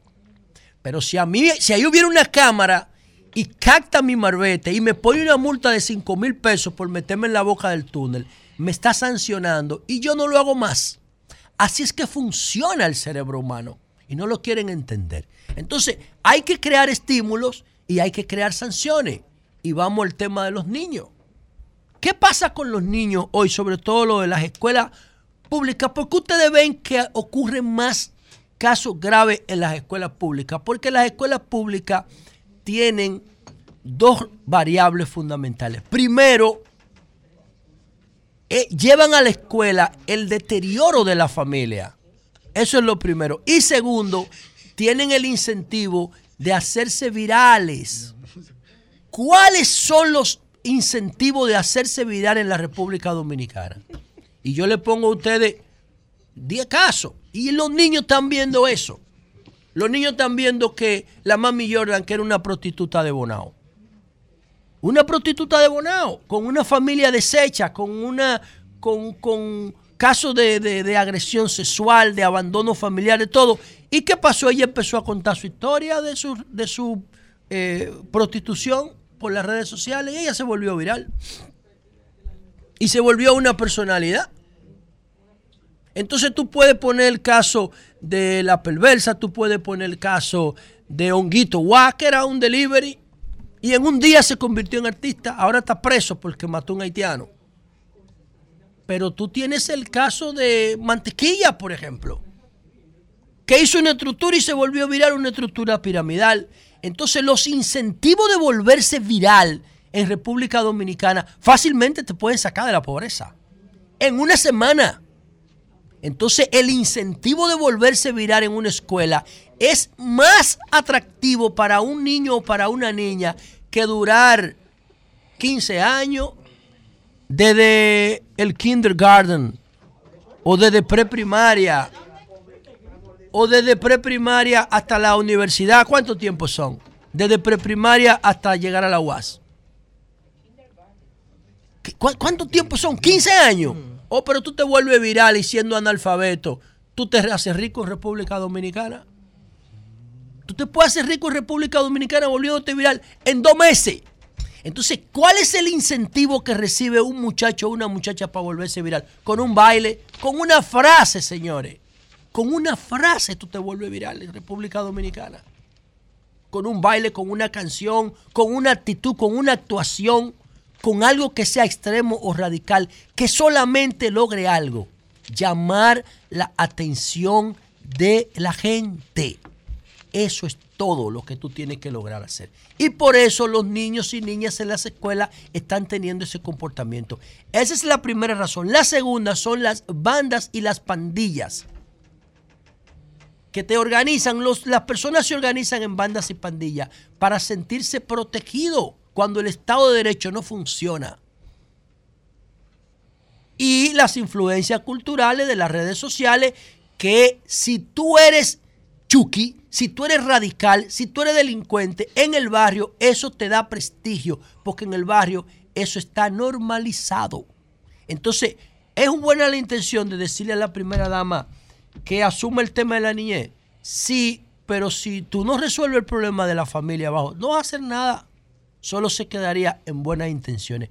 Por eso, yo creo que a través de seguridad perimetral es que eso se puede resolver con el paquete de incentivos de programas sociales que tiene el gobierno, haciendo una relación gobierno-sociedad, convirtiendo el programa eh, Supérate en familia Supérate y a- relacionando las ayudas sociales a que la familia tenga un código de comportamiento ajustado a la constitución, porque la constitución no solamente te da derechos, la constitución te exige deberes y comportamiento. Entonces la familia tienen que tener un comportamiento ajustado y ahí empieza el trabajo con esos niños. Y para los niños que están en una familia disfuncional, entonces yo propongo los colegios residenciales para ninis. Cuando el comportamiento del niño o de la niña está amenazando salirse de lo normal, hay un procedimiento para diagnosticar eso con una serie de indicadores y tú lo sacas de la escuela normal, como esa que le arrancó el cuero cabelludo, o como el que agredió al niño Jairon Almanzar Cabrera, que se murió de la golpiza. Eso fue en Barahona, ¿verdad? No, en el ensancho Sama. Sancho Sama. En el ensancho Sama, el caso de, de Jairon Almanzar, que le dio la golpiza al compañerito y se murió. Duró como 15 de interno y después se murió. 12 añitos creo que se ¿Entiendes? 12 Entonces, años. cuando tú tienes ese perfil, no es verdad que el que agredió a, a Jairon, esa es su primera experiencia de violencia. No es verdad eso. Díganselo a otro, a mí no. Entonces, ese muchachito debió tener varios episodios de violencia antes y lo dejaron compartiendo con los niños normales. Y ahí está el resultado. Porque no tenemos capacidad preventiva. Y eso empieza en la familia. Y cuando la familia es disfuncional, ¿qué es lo que nosotros proponemos cuando la familia es disfuncional? Proponemos una figura que se llama Sistema Residencial de Educación Avanzada, colegios tecnológicos, para niños y para niñas, para ninis. Yo lo tengo estructurado esa propuesta. Se la llevé al ministro Ángel Hernández cuando lo pusieron ahí. ¿Por qué yo hice eso? Porque cuando estaba con mi equipo analizando una de las consecuencias de la pandemia, encontramos lo siguiente, señores. Abandono escolar, 250 mil niños sobre 1.8 millones de estudiantes. 250 mil niños sobre 1.8 millones de estudiantes dejaron la escuela durante la pandemia. Entonces, de esos 250 mil niños, el 20% se va a convertir en delincuentes, en prostitutas, en operadores de punto, en delivery, del sicariato, ubicadores de personas que hacen inteligencia, policías corruptos. De esos 250 mil, el 20% va para la calle. ¿Y cuánto es el 20% de 250 mil? Son 50 mil personas.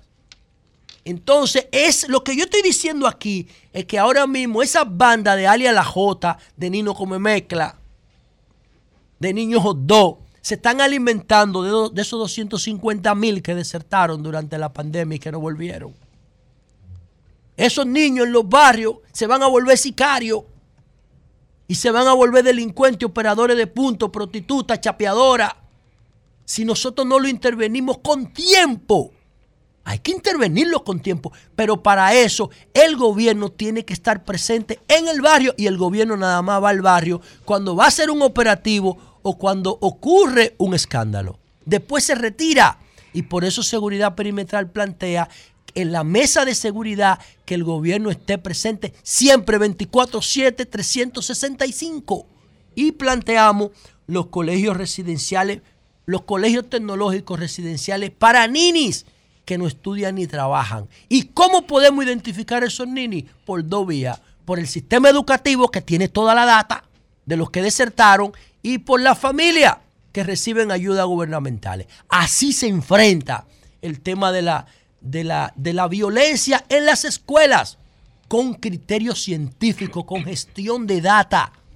Eso es una sola, un solo producto de seguridad perimetral. Tenemos más de 25 así. Y por eso es que yo digo que si no figuran estas cosas en algún programa de gobierno, no tengo motivación para participar en la campaña, porque yo no voy a salir a vocear consigna, ya yo superé esa etapa. Y no tengo ningún otro interés que no sea ver la posibilidad de realizar eh, mis ideas, de llevarlas a la práctica. Y por último, quiero decir lo siguiente, a propósito de este mismo tema, que es una oportunidad.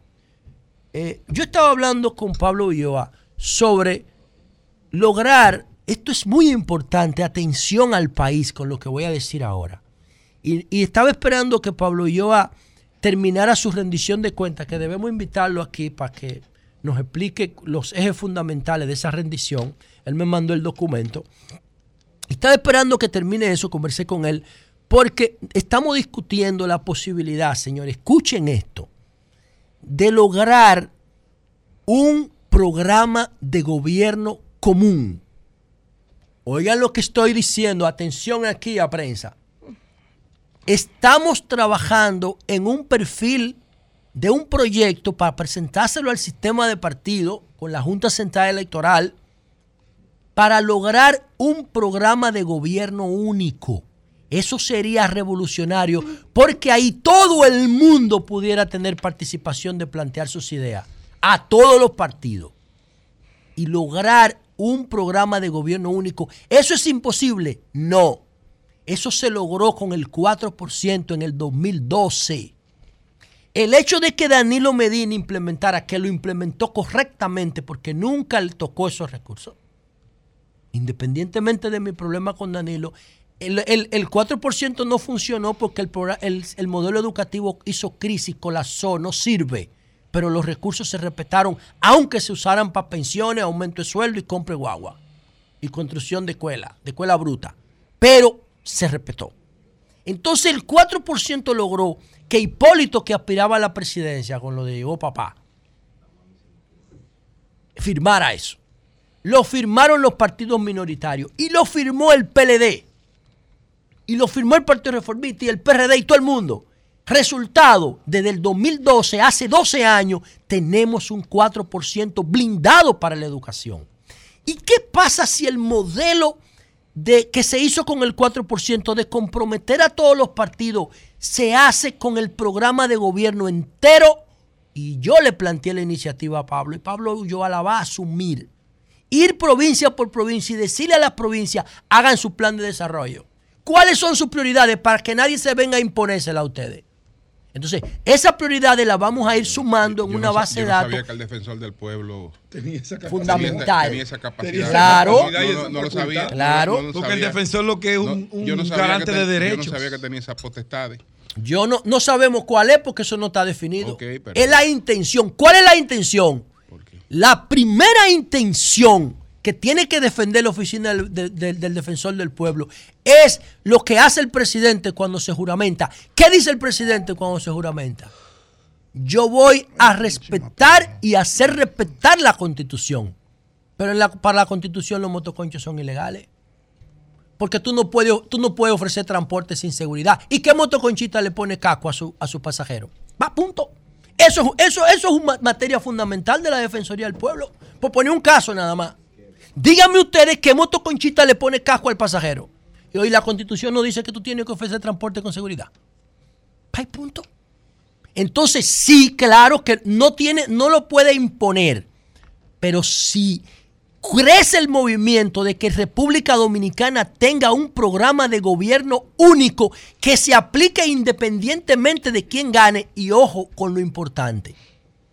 Si el, ganó el presidente Abinader y tenía su programa de gobierno, entonces todo lo que hizo Gonzalo no sirve. No, en el programa de gobierno de Gonzalo tienen que haber cosas positivas. En el programa de gobierno de, del Partido Reformista tiene que haber algo positivo. Entonces, con un programa de gobierno único, lo que se haría es Venezuela tuvo- tomar lo Venezuela mejor. tuvo- Venezuela tuvo, por ejemplo, el pacto de puntos fijos. Sí, pero es otra cosa. Bueno, eso no, no, eso es eso, eso, eso que usted está planteando. El- el- el- No. eh, Y fue en, en cuestiones prácticas. Es decir, Venezuela dijo, mire, ¿cuál es nuestra meta en educación? ¿Cuál es nuestra meta en salud? ¿Cuál es nuestra Sí, meta pero en ag- sobre agregó esa algo tóxico ahí. No, no, no, no, no agregó nada tóxico. Claro, Sobre o sea, base- alternativa del al- sobre- alternarse en el poder. so- sobre esa base, sobre esa base articuló un programa de punto fijo, porque se fueron a puntos concretos. Sí. No se pusieron de acuerdo en todo, porque eso es difícil. Usted No, va- en todo no se pueden poner de acuerdo. católico, Es lo mejor de y- cada y- uno. Y usted, y usted no, y usted no cree en, en Dios, por ejemplo, nosotros podemos poner de acuerdo. Ahora, Ahora, en, en cuanto a las metas del país, sí. Y se ensayó ese programa de punto fijo.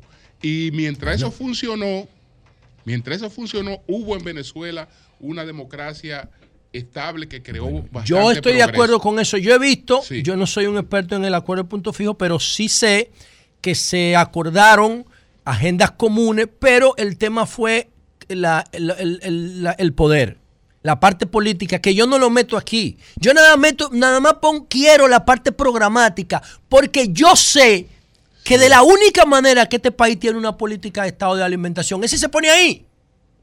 Porque con el tema de la alimentación, por ejemplo, hay demasiado populismo y demasiado interés. A mí, ¿cómo vamos a tener un tránsito y una seguridad vial que funcione otro- si se pone en un programa otro- de gobierno otro- común? Lo otro, el único que lo tiene en el mundo, y bueno, eh, por eso va hacia donde va. el único que tiene eso en el mundo es China. Es que China no se puede analizar, Bueno. China es una dictadura. Bueno, pero el único que sí, porque de la única manera que Es tú, puedes tener, dictadura. que tú puedes tener un programa único. Ahora China sí No, no, tiene, no. China tiene un programa único. No, no, no. Claro que sí. No, porque el- lo que yo, es y Julio, es que yo no y Oye, oye, tiene oye, a corto plazo. Está bien. Porque lo de Es un plan de desarrollo que tú quieres decir. China Nosotros tenemos un plan de desarrollo, Tiene- pero es un copy-paste. tiene- Eso no sirve. Tiene un plan, tiene planes de largo plazo, naturalmente, ahí hay un partido único. Bueno, pero aquí no, aquí ahí- lo que hay que, aquí no necesitamos partido se- único. se- aquí que hay que unificar los criterios para construir un programa de gobierno, eso sí consensuado. ¿Qué significa un programa de gobierno consensuado? Aprobado por toda la sociedad, que refleje la participación de todas las provincias. ¿Qué significa eso, señores? Eso es democracia participativa, eso es empoderamiento, eso es descentralización del poder. Pero además, compromiso de cumplimiento. Ahí se le pueden poner tope a la deuda. Ahí se le pueden poner límite al dinero de las AFP. Porque el dinero de las AFP es muy simple, lo coge prestado el gobierno, Hacienda y el Banco Central. Y no tienen que invertir, no tienen que esforzarse en buscar mercado, porque el gobierno lo coge todo prestado. Entonces ahí se le puede poner tope a eso. Ahí se puede definir una política de tránsito y transporte y seguridad vial. Ahí se puede definir una política medioambiental. Ahí se puede definir una política familiar para prevenir la violencia de los niños en las escuelas. Ahí se puede discutir eso. Y yo le digo, le digo a la sociedad, atención, porque esto es una oportunidad histórica. Y eso nada más se puede hacer en sociedades de clase media. Porque los ricos y los pobres siempre van a estar con el poder. Por sus necesidades características. Los pobres porque necesitan que le den de todo. Y los ricos porque necesitan el poder para proteger sus intereses y ganar más. La parte crítica que puede presionar una reforma de un programa de gobierno unificado es la clase media. Y la República Dominicana ya es un país de clase media, aunque sean vulnerables la mayoría, pero son clase media. ¿Qué significa eso? Que, tienes, que tienen intereses entre los extremos, que pagan impuestos indirectos la mayoría, que quieren seguridad, que quieren medio ambiente limpio, que quieren respeto por los animales. Esa clase media que quiere transparencia, que quiere alimentación sana, puede ayudar a la Oficina del Defensor del Pueblo a presionar para tener un programa de gobierno común por primera vez en la historia de la República Dominicana. Cambio fuera.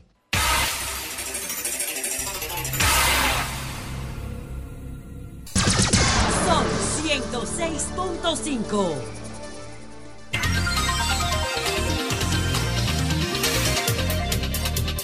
Ustedes recuerdan hace un buen tiempo. Hace un buen Se tiempo. estaba ahí. Y no volví a hablar de ese tema porque no tenía por qué volver a hablar de ese tema. Que dije que se ponderaba el llevar a Boli como candidato eh, a la alcaldía por el PRM. Eso se barajó, pero ya habían compromisos desde entonces. El Boli ha decidido eh, pues renunciar del Partido de Liberación El Dominicana. boli. El boli, el que me dijo el boli, el. Bolívar Así es. Tenemos, tenemos, Primicia. tenemos el video. Vamos a ver, vamos a ver el, vi- Es el un video documental del- lo que el boli hizo. Adelante.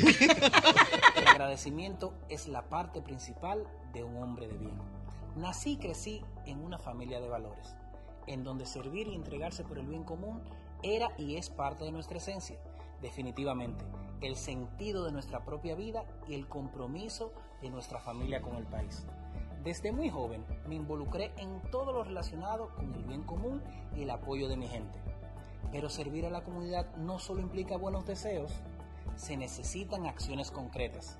Significa estar dispuesto a tender una mano amiga cuando alguien lo necesita y escuchar activamente a los demás. Además, estar presente para brindar apoyo. La política me abrió las puertas y me dio la oportunidad de marcar una diferencia significativa en la vida de las personas. Participar en la política me enseñó a interactuar con personas de diferentes orígenes y circunstancias. Además, valorar la diversidad y a comprender las realidades que otros enfrentan. En mi necesidad de aportar a mi comunidad desde la política, encontré un grupo de hombres y mujeres que me recibieron con los brazos abiertos y me dieron la oportunidad y la confianza de servir a mi comunidad y a mi país desde la Cámara de Diputados de la República. Me refiero a mis compañeros y compañeras del Partido de la Liberación Dominicana, a los cuales no puedo expresarle más que mi gratitud eterna. Con ellos aprendí mucho. Conocí gente valiosa y con deseos inmensos de trabajar por el bien de todos. Conocí gente cuya misión y compromiso son incuestionables. Pero la vida se trata de crecer, de evolucionar, de transformarse, de ir forjando nuestro propio camino. Mi compromiso con mi comunidad y mi país trasciende siglas y colores. Mi compromiso con la gente y su bienestar es mayor que cualquier aspiración personal. Creo que este país necesita de sus mejores opciones para seguir avanzando. Como dije antes, agradezco al PLD, sus dirigentes y militantes, por su acogida y oportunidades. Pero es tiempo de seguir trabajando y aportando a mi país desde otros espacios. No importa cuán pequeño sea nuestro acto de servicio, cada acción cuenta y puede tener un impacto duradero. Así que recordemos siempre la importancia de servir. Juntos podemos construir un país más fuerte, solidario y compasivo. Además, crear un legado de impacto positivo para el futuro. Seguiremos trabajando, avanzando y construyendo un mejor país por el bien de todos. Bueno, Bueno. pues, ahí está lo de la renuncia. Ese era el que no se iba. Él me llenó de Bueno, dudas, de- pero, pero ¿y es una renuncia? Anda, Bueno, esa es la No, renuncia. pero no lo dice. Oye, oye, José no lo renuncia. dice. Un momentito, un momentito. Cuando No, él me no, lo no. mandó en la mañana, yo le No, escribí no, no, no, no, no, espérate un momentito. Estoy confundido. No, hermano, espérate, espérate. turno, Sí, turno, espérate, ¿quién un momentito. Va a ayudar, Para- va a ayudar al presidente Abinader No vamos a confundir, país. No vamos a Hace confundir. tiempo que él está comprometido. con- Está bien, con- pero con- no vamos a confundir a la gente. Hace tiempo, ¿eh? El boli se fue del PLD. Sí, señor. No, no, él no dijo eso. Se fue totalmente. Eso es una Su interpretación. compromiso Sí, trasciende señor, colores y banderas políticas. Se fue y le dio la gracia. No, no, no, pero es que yo hablé con va Bolívar Valera. Lo que espera tu momento, pero escúchame Pedro Jiménez. No, no se estoy fue. defendiendo, Pero un momento, pero Pedro, escúchame a mí. Adelante, difícil. Escúchame a mí.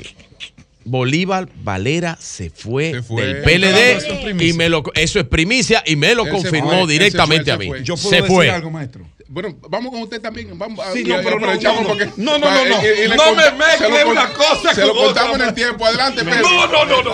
Pero Pedro, Pedro, Léalo ahí. Léalo ahí. Güey. él, él había dicho aquí que no se iba, número uno. El día que vino a ver. Ebre, Vigilio, Sí. espérate, espérate. número confírmame, Vigilio. ¿Qué fue lo que pasó? después la ¿Qué presentación fue de lo que Pedro. pasó, Vigilio? Bolívar Valera, el boli, se fue del ¿Ustedes recuerdan PLD. cuando él estaba sentado ahí en la entrevista hace como dos meses? No, que vino a ver y él No, estaba y aquí. yo le dije, vino. no, pero Fue a despedirse que no, no- sentaba Ah, ahí. Sentaba ahí, yo le dije, se va a Bolívar PLD. Y me dijo, yo soy un tipo serio. ¿Ustedes se acuerdan? Hasta me dio un boche. Sí, Yo, sí, "Ah, es verdad. quieto", Me quedé calladito. Sí, que porque yo tenía la información, como Julio, lo que pasa es que uno velar. Pero yo tenía la información de que se había reunido con el presidente de Abinader y con varias gente. Claro. Y había pactado Y yo ya. creo que yo sé quién lo llevó. Ay, hombre, pero eso. Pero Eh, no importa, es un eh, trabajo. ¿Tú sabes lo que dijo? no es un trabajo. En Eso es principio, trabajo. En principio a él le habían ofrecido la llevarlo como candidato a la alcaldía. De Santo Domingo Este. No sé, Sí. no, no, no, no creo que ese sea el proyecto ahora. ¿eh? ¿Y, qué- y No, creo que, a poner? no creo que ese sea el ¿Senador? proyecto ahora. No creo, yo Tampoco. creo que A trabajar con el presidente Abinader. él va a trabajar con el presidente y con Abinader. Robertico, ¿cuál con Robertico? Va a trabajar con el presidente bien. Abinader y, y se queda mejor así sin militancia porque eso eh, es mejor. Ellos creen que aporta más así. Es mejor. Bueno, es mejor. ¿Ustedes se acuerdan lo que dijo Juan Bosch una vez del PLD? Que él se peleó con el PLD, Juan Bosch. Dijo, es que este es un partido De pequeño de burgués. pequeños burgueses Trepadores. Juan Bosch. Sí, Bueno. Parece ser que. Don Pedro, adelante. bueno. Pero aproveche y diga lo que usted quiere Sí. decir. Otro ahí. pequeño burgués. Sí, pues, trepa- Tú eras un pequeño burgués. no era Tú eras. No, pero no de tú eras de pequeño pe- burgués, ese pequeño Ahora, tú eras un pequeño burgués Pequeño trepador. burgués Pero lo van a dejar hablar a. Pedro, Pedro. Pedro, Pedro, llevo de 3-0, mi hermano. Oye, Valentín me dijo, no me voy del PLD. Y yo tío, no le crea. Luis René me dijo, no me voy del PLD. no le creas. Y Bolívar, Valera, ¿cómo es? Pero es que cada vez que te digan eso, no le creas. Sí, ya yo veo. Ya, Bueno. Al Virgilio, que se va a quedar en el Virgilio te diría y los que faltan. Eh, Bueno. sí. Eh, pero me adivina, tú, tú eres, tú eres pitoniza. Bueno, Me adivinaste el Telepatía. pensamiento. bueno, saludos a toda la audiencia. Chole, pero qué- Saludos a todo el país, a mis compañeros de cabina. Eh, solamente voy a decir que cuando recibí ese video muy bien producido por parte de mi amigo Bolívar Valera. Le escribí inmediatamente, aquí guardo el mensaje, y le dije, Perdón, hermano, Bien producido, pero no se parece a él porque no tiene la naturalidad y la espontaneidad. por eso te hablo de producción. No, tú no has visto, tú no has visto. Porque digo, ese no es No, no, no, porque hace tú no, no, pero Ma- María Elena, Ma-. María Elena, tú no has visto, es su tú, principal pero que tú no has visto, tú no has visto a María Elena, tú no has visto su podcast, es así, ¿eh? Entonces, eh, le escribí inmediatamente y le hermano, me llena de duda esta locución, porque me dice sí, pero también me dice no. Acláreme. Y no me contestó, no tuve la suerte que tuvo mi compañero Virgilio de que le contestara automáticamente y le dijera sí, es anunciando mi salida del PLD. No tuve esa suerte, pero bueno, ya el boli tendrá sus razones, cada quien toma las decisiones que ha de tomar. Así es. Inicio mi comentario. Ustedes saben que ese compromiso social con los grandes problemas de nuestro país, uno no puede dejarlo de lado. La gente nos escribe y voy a leer esto para que mis amigos de la Corporación de Acueducto y Alcantarillado de Santo Domingo no le pase ni remotamente por la cabeza de que hay algo contra ellos. No, hay algo a favor de ustedes y a favor de la población dominicana que llevamos más de ocho meses sufriendo los estragos de una sequía y sufriendo los estragos de la falta de suministro de agua, a pesar de que en las últimas tres semanas ha caído mucha agua que las presas volvieron a su normalidad. Me escribe una... Pedro, escúchame que tengo que interrumpirlo breve- brevemente. Doña. Consuelo, atención, doña Consuelo. Sí, Paren el cronómetro. Eh, atención, doña Consuelo. El canciller don Roberto Álvarez se acaba de pronunciar. ¿Qué dijo? Dice el canciller Roberto Álvarez lo siguiente: el gobierno dominicano confirma que no ha discutido, acordado No. o concedido autorización alguna Es así. para la instalación en nuestro territorio de una oficina para coordinar apoyo a la Policía Nacional Haitiana, como indica una información de un medio canadiense. Así es. Es decir, Eh, el gobierno dominicano Bien. aclara Así que es. no ha autorizado eso en su Así es, territorio. así es. Yo lo iba a, a comentar en mi comentario, pero está de totalmente aclaración. Bien. Sí, sí, sí. Lo leemos de nuevo. Dios mío. Ok, El sin gobierno dominicano, don Roberto Álvarez, es el canciller de la República. Dominicana. Don Roberto Álvarez, el canciller dice lo siguiente. El gobierno dominicano confirma que no ha discutido, acordado o concedido autorización alguna para la instalación en nuestro territorio de una oficina para coordinar apoyo a la Policía Nacional Haitiana, como indica una información de un medio canadiense. Muy bien. Bien, Roberto. Así Bien, se hace. bien. Bien por el presidente de la Bien República. Muy oportuna. Que usted le hizo un llamado al presidente. Bueno, ya su comentario llegará y ahí usted podrá detallar. Pero saluda a Víctor Miguel Pacheco Méndez, que está ahí. Víctor Pacheco, mis salutaciones especiales para él. Estaba esperando que Virgilio, viniera pero aquí tú haces tu y que el maestro, que el maestro coordinador de este programa lo anunciara como él acostumbra, anunciar las personalidades que llegan aquí. Yo no me adelanto a los acontecimientos. Ay, qué boche. Pues no lo vas a Ay, qué boche, Virgilio. Ya saludé Qué a boche. No, eso está muy Buenos bien. días, Virgilio, Pedro. ponte un impermeable para que eso te resbale. A mí me rebala. Todo. Me escribe Mira, la- Pedro, me, me- dicen aquí. Ay, pero no lo van a dejar Le dio para hablar. mí a este equipo. No, que me faltó Cholitín. ¡Pa' también. allá!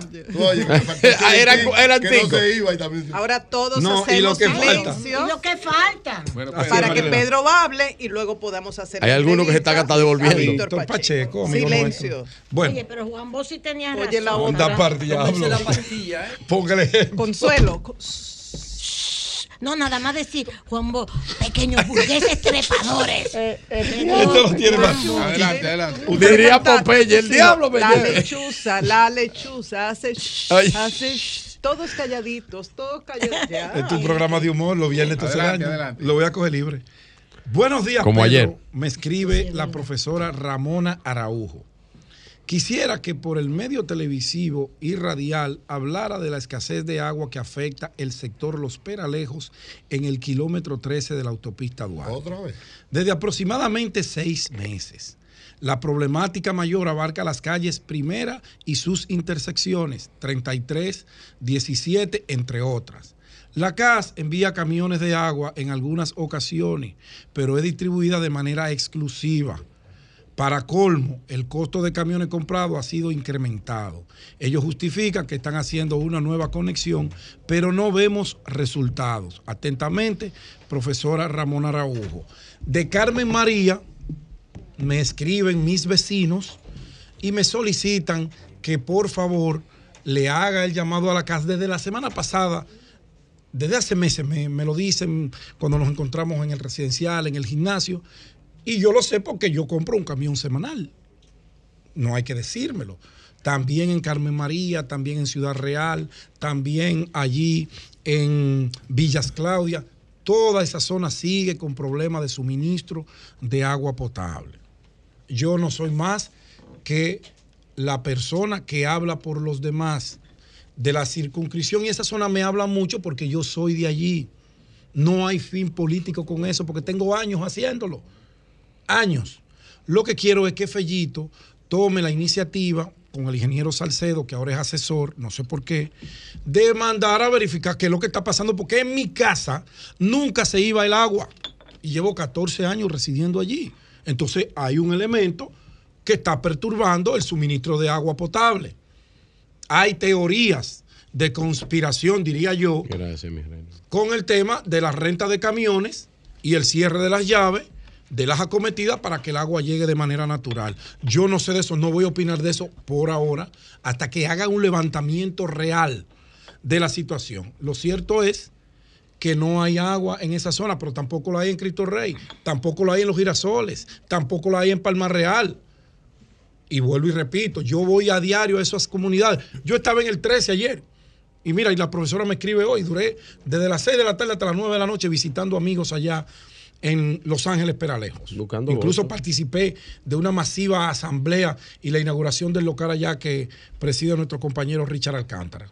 Estuve allá y todo el mundo me habla de lo mismo. Entonces yo no me puedo callar. Lo siento mucho. Tengo que hacer la, la mención, tengo que hacer el llamado para ver que esta situación se corrija. Bueno, en segundo orden, quiero saludar a mi amigo, el diputado Ángel Esteves, hijo, Angelito, diputado por la provincia de La Vega, porque ayer Angelito presentó un proyecto de formalización de los bancos de sangre en la República Dominicana para colaborar, ayudar y darle Yo un viso de legalidad a un problema que nos está afectando Qué a todos, suerte, yo sobre creía todo que era que se iba. a las personas, a las personas que tienen algún problema de salud. Y aquí mismo lo vemos, cada vez que una persona necesita una pinta de sangre, tienen que ir a los medios de comunicación, tienen que mendigar, aún con el dinero para comprarla, no aparece sangre porque no tenemos una cultura de donación. Angelito fusionó un, pro- un proyecto de ley que era de nuestro compañero José La Luz.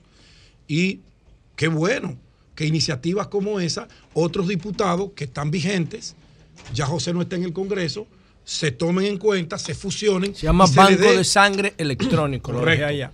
Y, y- y- y se le dé continuidad. Aquí hay un déficit de más de 150 mil pintas de sangre. Y este proyecto abarcador habla de que haya un banco de sangre en los 158 municipios. A- establece también parámetros de motivación para que la gente vaya a donar sangre. Y hagamos de una iniciativa que ha sido movida por ONG, como la nuestra amiga Lorena Solano y otras más, por la propia Te- Cruz te, Roja. te digo brevemente. Adelante. El fundamento de- del proyecto es el siguiente. Hay diversos tipos de sangre. La institución que tiene la capacidad de identificar y de datar esos tipos de sangre es la Junta Central Electoral en el registro civil. Si a cualquiera saca la cédula aquí ahora mismo, va a ver que en la cédula está la tipología de sangre que tenemos cada uno. Entonces, si nosotros tenemos macheado el tipo de sangre de la población con las necesidades de sangre que tendría el Banco de Sangre Nacional para distribuírsela a todos los demás bancos de sangre afiliados, entonces nosotros veríamos que cuando un tipo de sangre específica baja o se pone escaso en la reserva, tú tienes con, el, con la base de datos de la Junta todos los donantes registrados y sabe dónde está en el país. Entonces tú le creas un paquete de estímulo a los donantes para que vayan a donar tipo de sangre específico, los notifica, los llama y los incentiva. Y eso está complementado con un programa preferencial de servicio público. El que done recibe eh, eh, privilegio del Estado. O sea, si tú vas a buscar un pasaporte, el VIP es gratis. Si tú vas a migración, el paso automático te toca por default. Si tú vas al banco de reserva, entra a una fila. claro. Porque tú eres donante. Porque, oiga, otra cosa, se prohíbe vender sangre. La gente no puede donar sangre a través de dinero. No, no, no. Y entonces hay que crear otro Eso tiene que ser algo altruista. No puede ser bajo ningún fin económico. Bueno, quería saludar y quería felicitar y ofrecerle todo mi apoyo al diputado Angelito Esteves de la provincia La Él Vega. debería llamarme. Eh, no, y te va a llamar. Porque lo primero que amigos, me se dijo supone, fue, ¿no? ¿Y qué pasó? José, ¿Se fue para la fuerza? tomé, no, no, No, que sí, tiene porque una yo estoy chivo, iniciativa que lo está in- para Ah, la creación de una ley. Ay, yo, pero es que con todos estos cambios yo creo que... No, no, no. Y con la mitad que tiene Que Pedro, con Don Ángel. y- No, y usted- Digo, Ángel se baja y lo pullan, ¿eh? Ángel Esteves. Anda, No, diablo. no, no, pero no. vean. Adelante, adelante. Bueno, Si lo pullan se va. Si quería decir esto. Eh, con relación al agua, me siguen llamando del Julieta, me siguen de diferentes puntos de la capital y del país con el mismo problema. Bueno, eh, antes de entrar en el comentario, Perdón, Pedro, Ángel Esteve está con Danilo o con la Fuerza del Pueblo. no, no, con el PLD. Se va. Tanto el padre, que fue ministro de Agricultura, Se mi amigo, va, se va. y Angelito Ay, sí, Esteves. pero él vino aquí. Bien, con bien. él. Sí, son mis amigos, los dos, soy muy amigo de Déjame dejar tanto idea, ¿verdad, Julio? No Eh, me idea. No, no. Joan, Adelante. ponme esa fotografía, muy breve. Esa fotografía fue Oh. Cuando acudimos al despacho del presidente Leonel Fernández en la. Fundación Global con nuestro gran amigo y hermano Félix Rosario comunicador. Caballito, comunicador de larga data, pero además un dirigente de verdad. Un dirigente social, político y comunitario con estructura de la circunscripción número 2 que me pidió que cuando él diera ese paso quería ir conmigo. Eso es el comando de campaña de Funglode. Usted está oyendo y usted sabe lo que es eso, porque usted está viendo libros, usted El está viendo libros, usted está viendo el fomento de la, de la cultura, de campaña pero de la educación. Usted no está viendo vaina de Nacional. Usted quiere provocarme hoy viernes. Ayer, desde Comando el Palacio campaña. Nacional. Ayer. El Palacio Nacional es una sede de gobierno política. Ricky. Bien, bien, bien, adelante. Es una sede de gobierno Tranquilo, política. Clientelar. Bueno. Una adelante, sede de gobierno señores. política. Bueno, Eso es una fundación. Es una fundación que funge como comando de Sí, campaña. Perfecto. Hecho por Leonel. Perfecto, por perfecto. Leonel. Por Leonel y otra gente lo Pedro bien. favor. amigos. Y funciona La agenda está larga, Pedro. así es. Bueno, Oh, pero y- Julio, es que, que No. Julio no le saque el guante a Pedro. Pero es mi amigo. Claro. Y yo Pero al y él final- puede defenderse. Yo al final lo comprendo. Ya me hicieron Entonces, eh, bueno, saludo esa decisión. Félix ayer anunció Es bueno, caballito, caballito es bueno. su paso a la fuerza del ¿Qué le pueblo dieron allá en la Fuerza del en Pueblo? la circunscripción oportunidad de trabajar y de seguir construyendo Nadie quiere oportunidad de trabajo, yo sí a mí Oiga me la dieron y le he aprovechado Oiga eso. eso es lo que damos a la fuerza del pueblo la oportunidad de construir un liderazgo Como diría eso se le da Oye, a eso. todo el que está en la fuerza del pueblo. Bueno, Joan, ponme el video. Colócame el video para yo luego entonces comentar algo breve, porque yo sé que Atención, Julio recursos humanos. está cargado. Adelante, Joan. Sí, Estás perdido. Bueno, bien. ahí va. Ya viene. Estamos próximos. Está llegando. Miren ese video. Eso es terrible. Observen eso.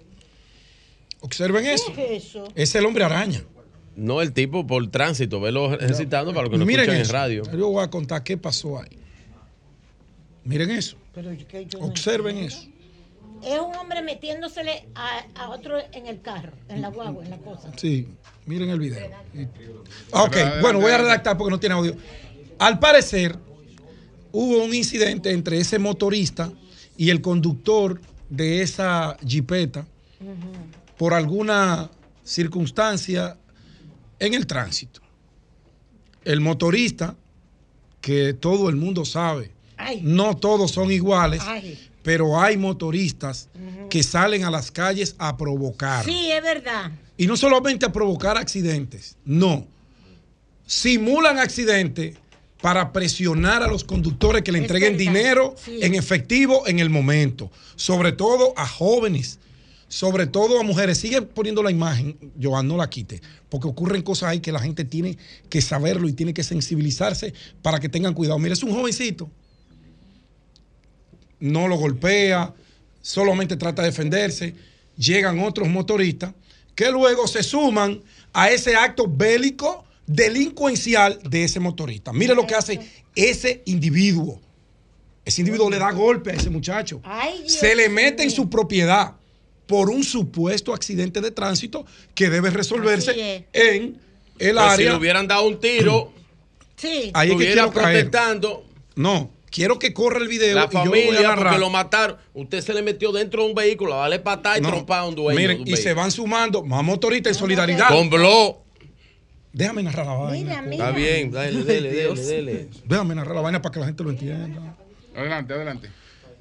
Ese incidente pudo terminar en una desgracia de marca mayor. Sí. Porque no es verdad que todos los conductores andan con la paciencia y la tolerancia de ese joven. Ay, que no me Cuando yo vi a ese joven siendo abusado por ese motorista, que todos los actos que acomete en esa escena son vandálicos. Sí.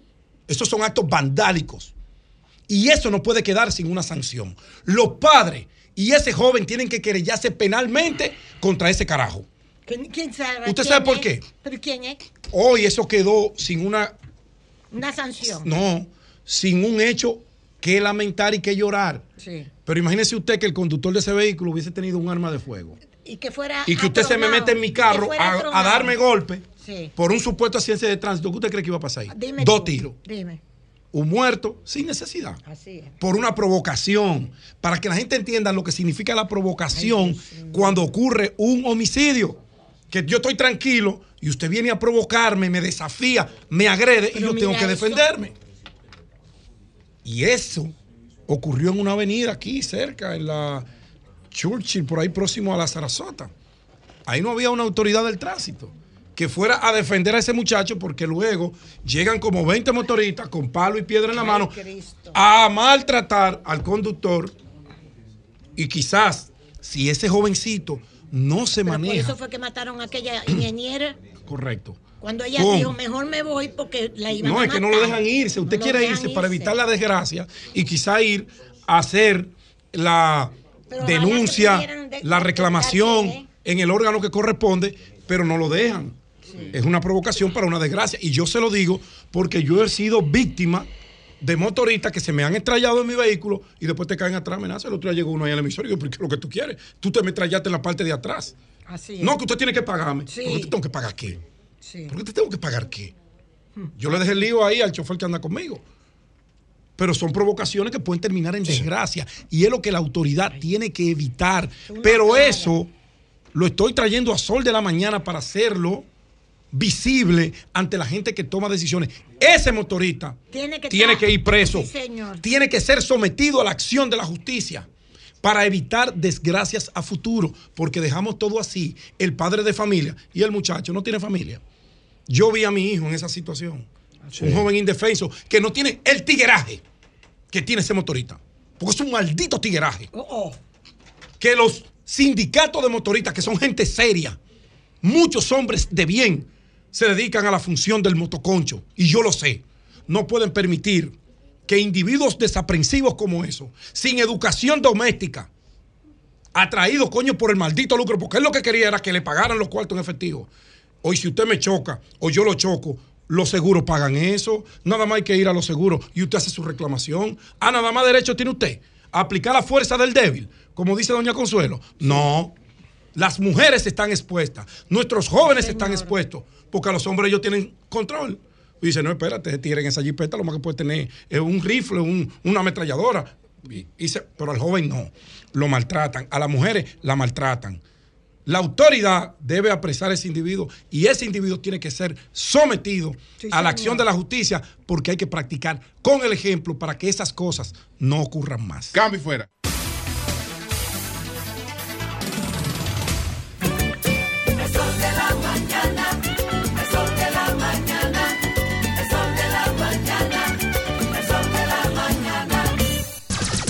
Son 106.5. señores, con nosotros está Víctor Pacheco, el CEO fundador de la línea aérea Arayé. Vamos a compartir con Víctor ah, para conocer eh, muchas cosas de Arayé. ¿Cómo estás, Víctor? Un placer estar aquí con ustedes, Julio, y el que se equipo del Sol de la Mañana, eh, un, un medio que, como siempre, eh, mantiene a todos nosotros actualizados con los aconteceres nacionales. Bueno, Víctor, eh, la- te hago esta pregunta porque la gente realmente está encantada con Arayet. Pero tú sabes que el dominicano, cuando ve una cosa buena, se pregunta. Coño, y es tan buena, pero- ¿sabes? pero Y es si, lo, si, lo bueno, si lo bueno se va a mantener, si, si eso siempre será así, si no se trata Un gancho. de una, de una porque la, la gente hasta sospechosa se ve cuando José Lalu, cuando vio la promoción de, de un dólar, dijo, Dijo, pero "No, Dios mío. es algo". La gente está encantada con Arayé.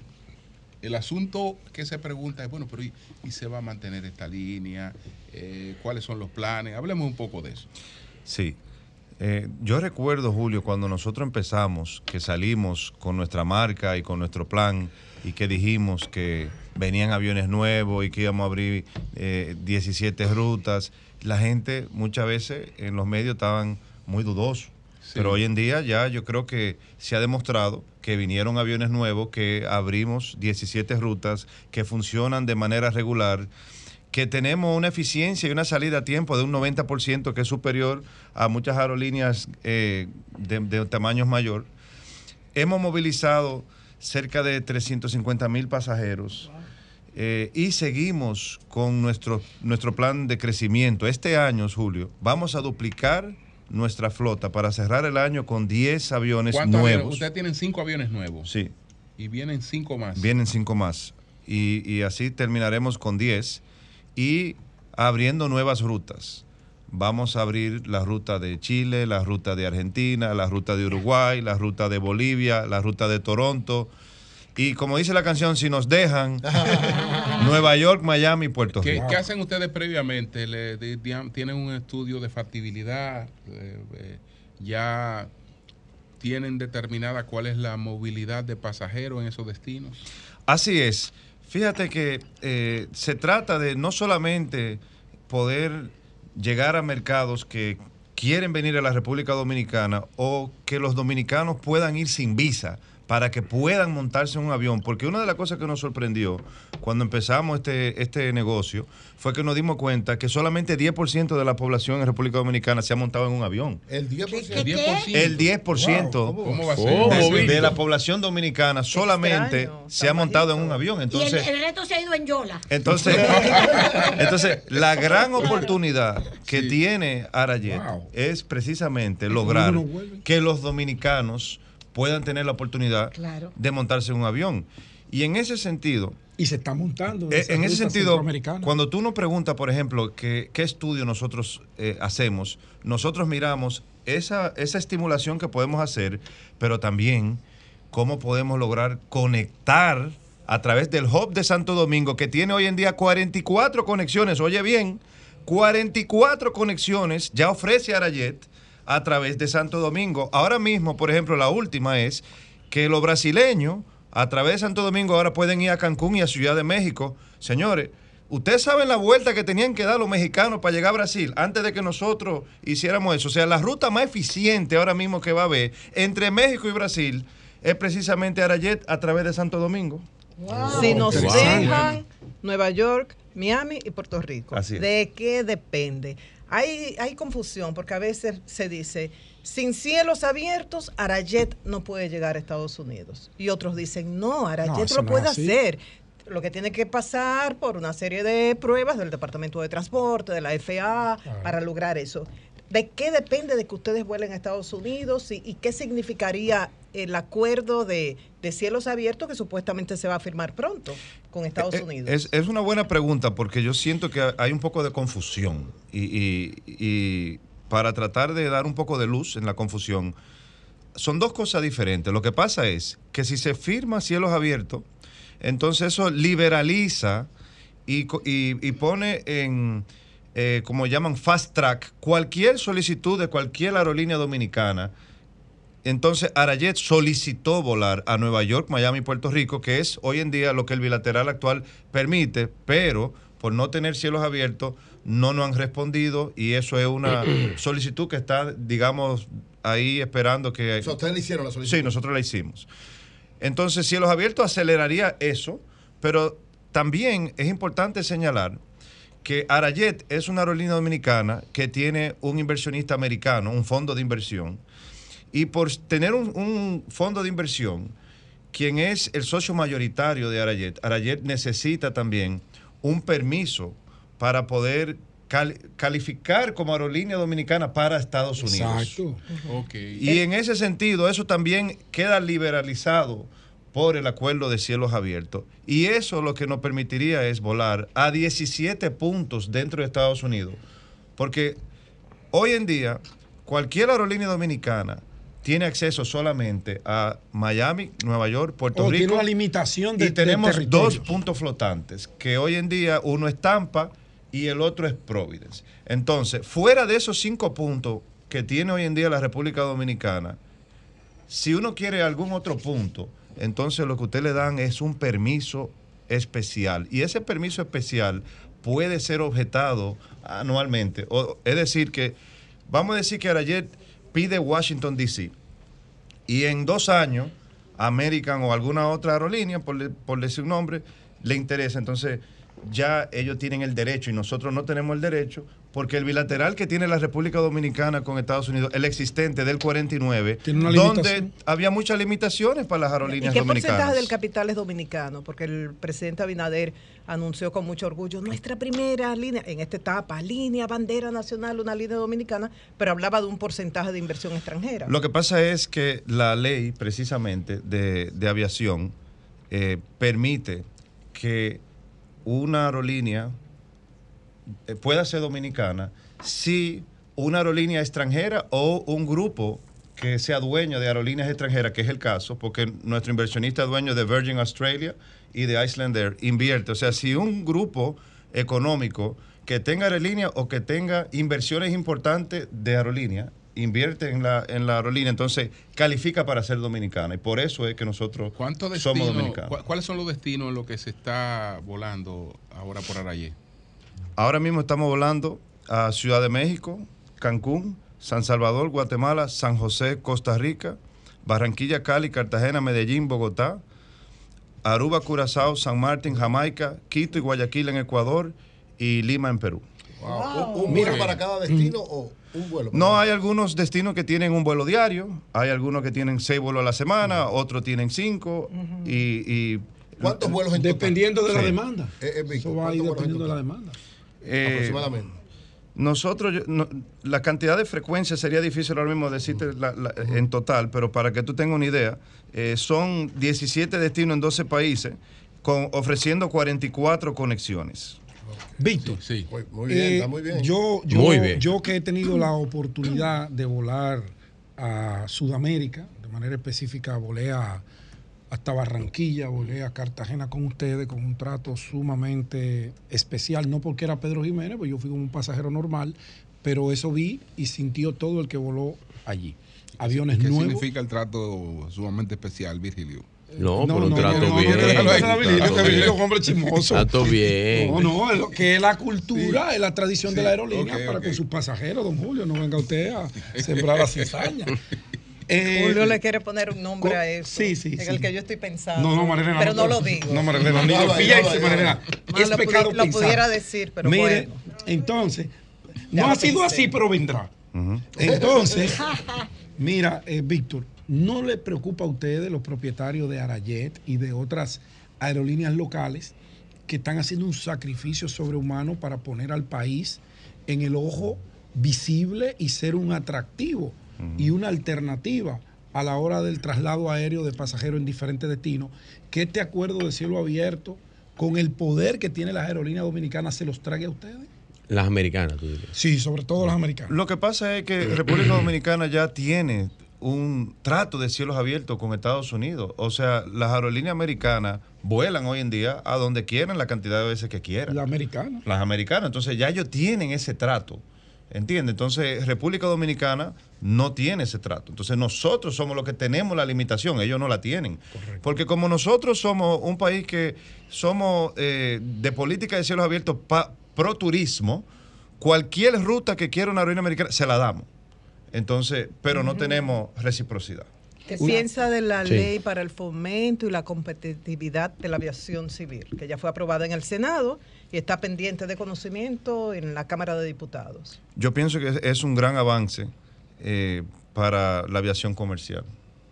No coincide con los planteamientos de la Asociación Dominicana de Líneas Aéreas. Ellos, esa asociación Respe- fijó posición. Sí, Dice, Sí, habla- respetuosamente no, no, no, no estamos de acuerdo. para con- fines de la audiencia, voy a resumir que ellos hablan de problemas eh, fiscales.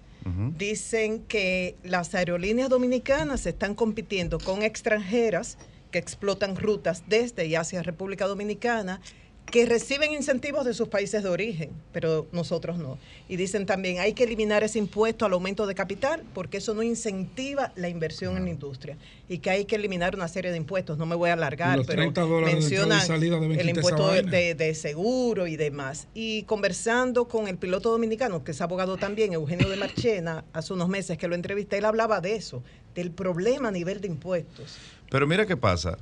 Nosotros, para competir en igualdad de condiciones con las americanas, eh, nosotros necesitamos avanzar en muchos. Claro, en muchas- igualdad ahora mismo en- es en- difícil. En muchas cosas. Entonces, invitado es él. eh, necesitamos, necesitamos muchas cosas. Entonces, ¿qué pasa? Un país donde hay un déficit, eh, como es el caso de la República Dominicana, eh, si uno se pone a quererlo todo, entonces se rompe la soga y no pasa nada, no sale nada. Ya lo que se está planteando en ese anteproyecto de ley es sumamente beneficioso para la situación en la que estamos hoy en día, porque en la situación que estamos hoy en día es una situación donde estamos disparejos de una manera abismal. Ya con, con, con ese anteproyecto de ley, entonces ya eh, hay un respiro fiscal que tendríamos las, las aerolíneas y que sin, sin ese tipo de anteproyecto eh, no es factible que, que una aerolínea, por lo menos con la ambición que tiene Rayet, eh, pueda permanecer. Víctor, hay una queja, hay una queja que no tiene que ver nada con la calidad eh, de, de la línea, con el confort. No, no, no, no es con eso que tiene que ver. Eh, Porque la, me- alguna gente que ha tenido experiencia me dice, bueno, me gusta la tarifa de Rayé, me gusta la comodidad, etcétera. Pero ellos sienten que de la tarifa para allá, cuando vienen ya los otros servicios, ahí como que el cariño disminuye en la maleta, en, la maleta, en los otros servicios, como que... Es un low cost. eh. sí, hay una... Sí, no, y Julio- No, no, no, que no, no es baja del servicio, no. Eh, es que, Es sale- el que es impacta económicamente. Es que impacta más, porque la gente va con entusiasmo. Tú vas con la idea de 100 dólares y después te meten 160 con la maleta y se cuadra. No, y, y- y lo que pasa es que es parte del modelo. Entonces, ¿cómo tú le vas a cobrar al que va con una mochila que, que está dispuesto a pagar los 100 dólares? Tú no le puedes cobrar los 160 que a alguien que va a tirar una maleta de 20 kilos le va a agregar peso, va a gastar más combustible al avión y por ende el costo es mayor. Entonces, lo- Y hay que mi- manipularla. Este modelo, míralo Sí. como, como una bandeja que tú vas creando lo que, lo, lo que, los servicios que quieres y, y- y Perfecto. va creciendo. Y de eso es que se trata. Pero ese modelo no nos lo inventamos nosotros. Ese modelo viene de hace muchos años. eh, ¿Es el low cost? eh, lo, lo- lo trabaja Ryanair y ha sido sumamente exitoso y otras aerolíneas también. Pero trata de eso, de segregar los servicios y solamente usted pagar por el que usted desea. Víctor. Y hay un tema educativo ahí también. porque hay mucha gente que no sabe que si tú lo compras por la página, te sale mucho más barato a que si tú lo pagas en efectivo en el counter. Porque claro. si lo pagan en efectivo en el counter, para nosotros, el servicio al cliente ya tiene un costo también. Entonces nosotros te cobramos porque nos estás agregando costo por no comprarlo en la página y por eso es más costoso. Entonces hay un trabajo que estamos haciendo de tratar de educar. y- y- y- sí. A favor Yo de Pacheco, Dale, dale, nosotros sí. como usuarios no leemos porque todo está escrito, pero Sí. uno no lee ni derechos ni deberes. Eso lo aprendí con Eliana Gómez, una profesional de la Sí. industria. Eh, Víctor, eh, ahora mismo, aparte de las rutas que tiene, los aviones son Boeing. Boeing todos. todos. Son todos Boeing 737 MAX 8. Oye, eso, Ah, son aviones. Eso, esos son, esos son aviones que casi los pilotos están de más, porque eso, eso es computarizado totalmente. No, no, pero espérate, que eso, eso se maneja solo. Eh, pero otra, una pregunta, solo, Víctor. olvídate de eso. Una pregunta, eh, Víctor. Las rutas que más están utilizando los dominicanos ahora mismo, ¿cuáles son? Ciudad, Ciudad de México, Santo Domingo es la más popular. Ciudad de México, Santo Domingo. Sí, si los dominicanos se están yendo, en vez de para para donde iban en fin de semana, muchas veces se Y están pa' yendo Colombia está yendo para México y vuelven el domingo. Víctor, pero Sí. para Colombia está yendo ¿Y cuánto es, cuántas horas son de La aquí a Ciudad de segunda más México? popular Cuatro. es Medellín, Medellín. actualmente. Eh, y la, entonces, estamos hablando, eh, es cinco horas de aquí a Ciudad de México o cuatro horas. Cinco ¿Cuánto? horas, sí. Cinco horas de aquí a Ciudad de México. ¿Y cuál sería el precio, una tarifa aproximada, si yo entro ahora mismo a Arayet y me quiero ir de aquí a Ciudad de México? Vete, vete. Alrededor de Dura un mes. 350 dólares. Dura- 350 dólares de aquí a México. Pero ida y vuelta. Y de vuelta. Pero, Ah, regalo. Sí. Vete, ¿Tú sabes vete. Pero eso sale, antes? eso sale más barato, eso sale más barato que, que la jipeta de Pedro y a Puerto Plata y volver. Mándale el pasaje a, a- a- a Virgilio que yo lo pago.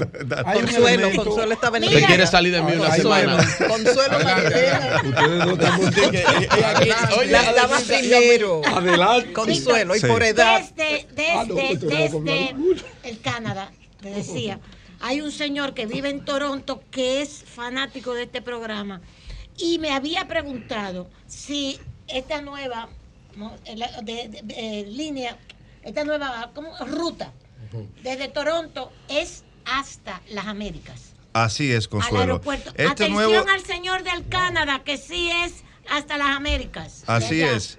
Y esta es una ruta que ya en los próximos días ya va a salir a la venta. Exacto. Y va a ser a, a Santo Domingo. A Santo Un Domingo. palo esa y, vaina. y también quiero... Locos, así, barato. Sí, y también eh, que me preguntaron cuántos vuelos tenemos. Ahora mismo tenemos 200 vuelos al mes. El presidente Abinader desde hace tiempo venía diciendo la necesidad de bajar la tarifa de los tickets aéreos, pensando en, la- en los dominicanos que viven en el, en el exterior, pero en general, por turistas, en general, por turistas y demás. Cuando hablamos de ultra bajo costo, uno se imagina una empresa reduciendo los costos al mínimo para mantener esa tarifa económica. Pero a uno como pasajero le surge la inquietud. El profesional de la industria que está más en contacto con el pasajero es el piloto. La vida de uno depende de una decisión que tome en minutos el piloto. ¿Cómo conseguir pilotos debidamente entrenados, con experiencia, altamente cotizados en el mercado a nivel internacional, que no ponga en riesgo la seguridad? Eso es un reto tremendo. Ahora mismo eh, hay escasez de pilotos y nosotros tenemos que hacer un esfuerzo muy grande de, número uno, encontrar ya los pilotos calificados que cumplan, aunque estén en Europa o estén en Estados Unidos, y traerlo aquí. Y poder ofertarle un paquete de trabajo que sea lo suficientemente bueno para captarlo. También ellos tenemos la ventaja que Dominicana le gusta y Dominicana enamora, pero también se trata de los pilotos dominicanos, que ahora ayer anunciamos que tenemos otra jornada de contrataciones de pilotos dominicanos, porque nosotros tenemos que lograr también que la población de, de pilotos dominicanos también tengan acceso a poder ser, llegar a ser un primer oficial del MAX y eventualmente que ese piloto también pueda ser capitán y que tengamos un- una transferencia de conocimiento. Pero cuanto a los precios, quiero traerle a, a conocimiento aquí, voy a poner, no sé si pueden enfocar mi celular. Sí. Vamos a ver. Si qué- no- qué- Pero quizás si no se puede, pero- se, lo, lo voy a, se lo manda a la se lo voy a leer. léelo. No, Se lo voy a leer, miren. Léelo, Se léelo. fue, se Señores, fue. Con José las rutas que sirve Arayet ahora mismo, las la 18 rutas que dijimos, antes de Arayet, el promedio de esas rutas estaba en 395 dólares un one way. Un one way. Después de Arayet, esos competidores tienen los precios el día de hoy en 283 y Arayet tiene los precios en 173. Mamá, sí. Entonces, mitad. entonces ahí se ve Bien. que viene una reducción importante de los Víctor, pasajes. eh, bueno, Víctor, eh, perdón. vamos a Víctor, terminar. solamente- Nada más, perdón, es que el Montreal me está escribiendo ahora. Montreal le va a escribir todo el día. Bueno, Es que el- sí, Bueno, Montreal, que si Pe- van Pedro. también Montreal. No, porque no la una línea. guagua que tiene Sí. que esperar. Atención, Es un avión. Qué cosa, adelante. Está en el- Montreal. es- Y está- esto ahí que no es Antonio Marte, Víctor Eh, está Pacheco. en el plan, sí. estamos, está en el plan, pero estamos en este momento estudiando en qué momento es que lo vamos a volar. Que Pedro, esperen. Ya uno, oíste. uno de los grandes problemas que ha tenido el surgimiento y el mantenimiento de las aerolíneas dominicanas es el alto costo operativo de una aerolínea. María Elena te preguntaba por los pilotos y sabemos que hay una escasez de recursos humanos en esa materia en el mundo, no en República Dominicana. Eh, pero también hay un elemento que presiona bastante a los pasajeros que evita que el flujo de pasajeros sea mayor, que es el alto costo económico en materia impositiva. Ustedes se han sentado con el presidente Luis Abinader, que tiene una intención, yo la considero sincera, de fomentar el tema de la aviación, que es la conexión con el turismo dominicano, para ver algunos impuestos que hay ahí de tasas aeronáuticas y aeroportuarias que pudieran ser o disminuidos o retirados, porque de verdad que son una carga bastante lesiva para los pasajeros. Yo estuve en un Y que lo hacen a ustedes poco competitivos. Yo estuve en un panel hace dos semanas eh, in- con el presidente de Copa, eh, Pedro Helbron.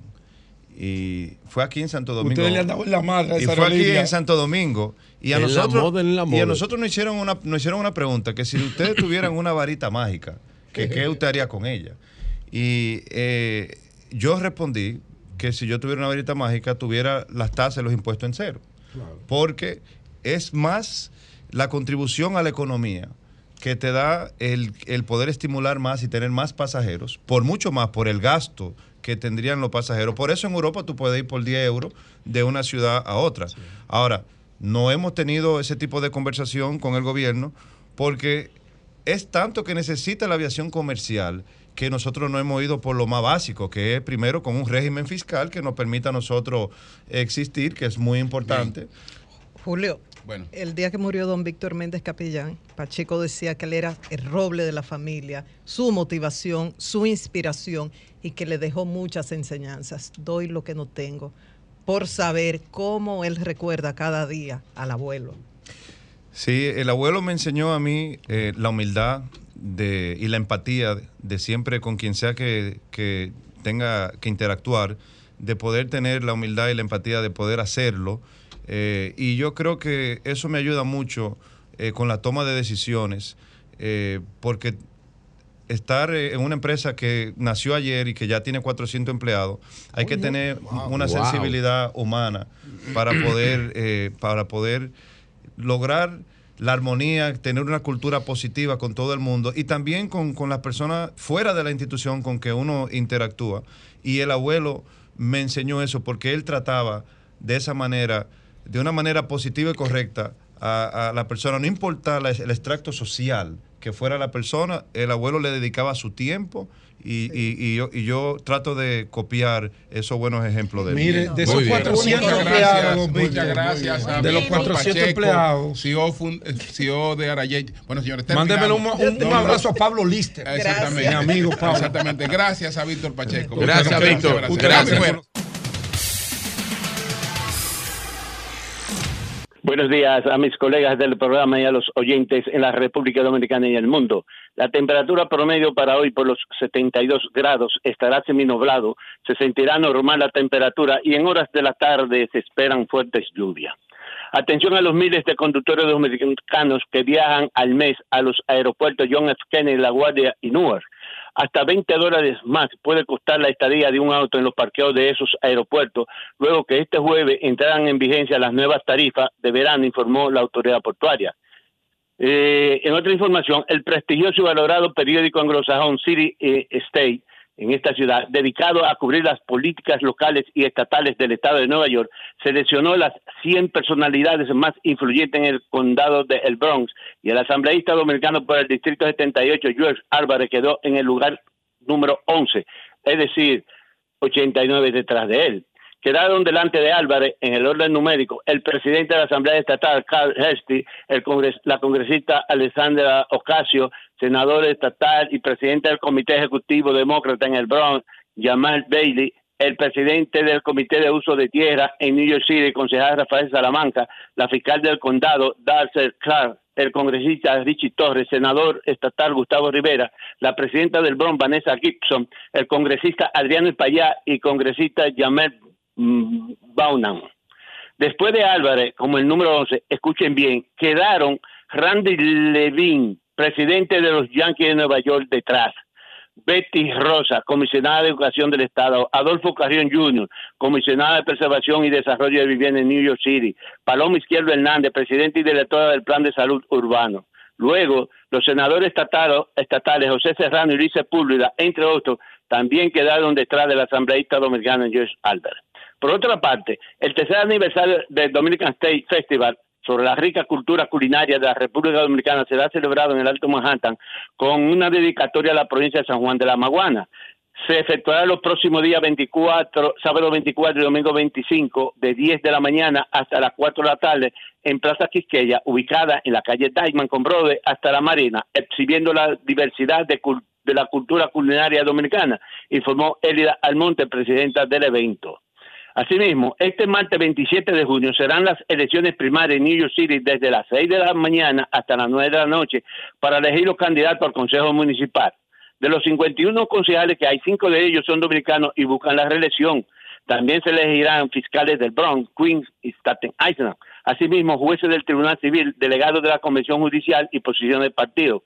Quienes resulten ganadores, el partido lo presentará, lo presentará como su candidato de manera oficial en las elecciones generales a celebrarse el próximo 7 de noviembre. De acuerdo a la Junta de Elecciones, hay 5.225.185 votantes registrados en la Gran Manzana.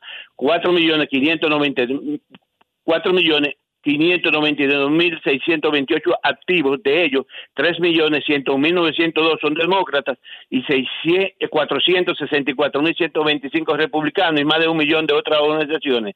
Brooklyn tiene 1.430.195 votantes registrados activos. En Queens, 1.195.138. En Manhattan, 943.271. En el Bronx, 700 20.644 y Staten Island 303.380 sufragantes activos. Por último, policiales. Pipán, pipán, tituá, tituá. Un hombre muerto, dos heridos durante un tiroteo a principios de esta semana frente al 1787 de West Farm Road en el Bronx. El pistolero huyó y es perseguido por la policía.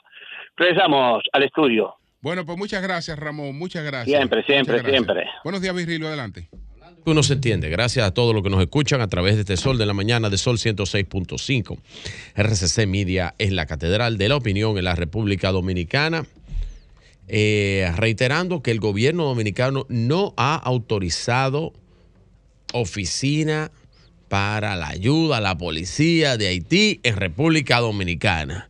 Esa es la posición del gobierno dominicano, la posición del presidente Luis Abinader. No se le ha dado todavía ninguna respuesta a la solicitud de la oficina que ha pedido el Canadá el- para la ayuda a la policía haitiana. El Día, que fue el periódico El Día Dominicano, por Sí. supuesto, que fue el martes que ellos hicieron esa solicitud y que el gobierno dominicano, dice hoy la información del periódico El Día, no había discutido esto ni había dado esa autorización.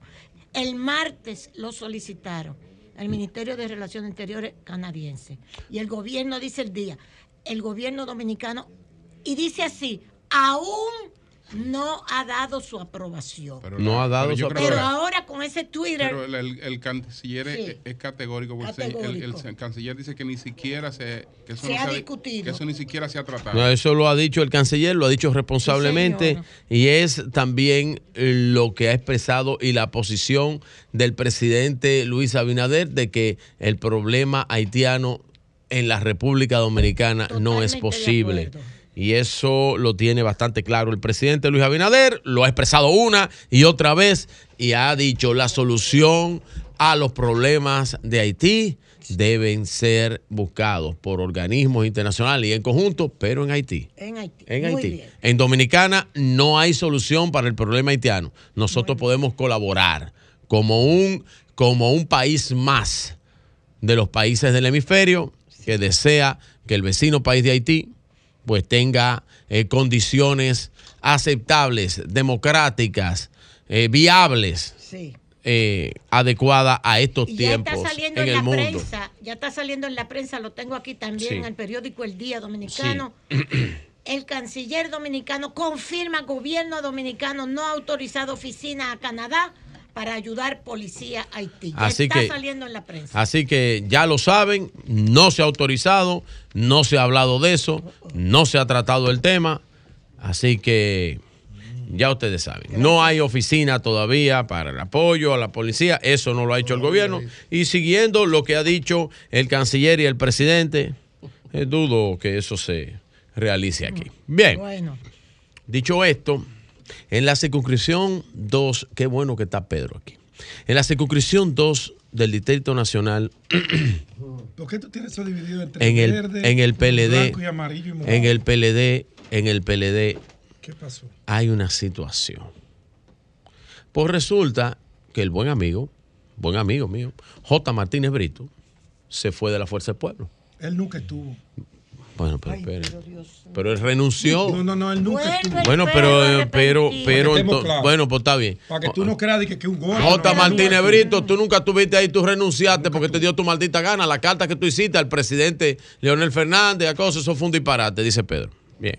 No, yo no he hablado de disparate. Bueno, pues entonces, si, si él no hizo carta y no, eres, no estaba inscrito en el partido, Julio. ¿para qué hace una carta? Julio, espérate. Me está tapando, doña. Brevemente. La cámara. Ay, ay, ay. Me está tapando, doña. Pero Yo ella le- se olvidó. Te- eh, yo espero que tú hagas lo mismo que hiciste conmigo. Habla con doña Sin González. ánimos de Bien. denotar a ese colega. Bueno, pues eso fue lo la que tú dijiste. Fuerza del Pueblo tiene como requisito lo siguiente.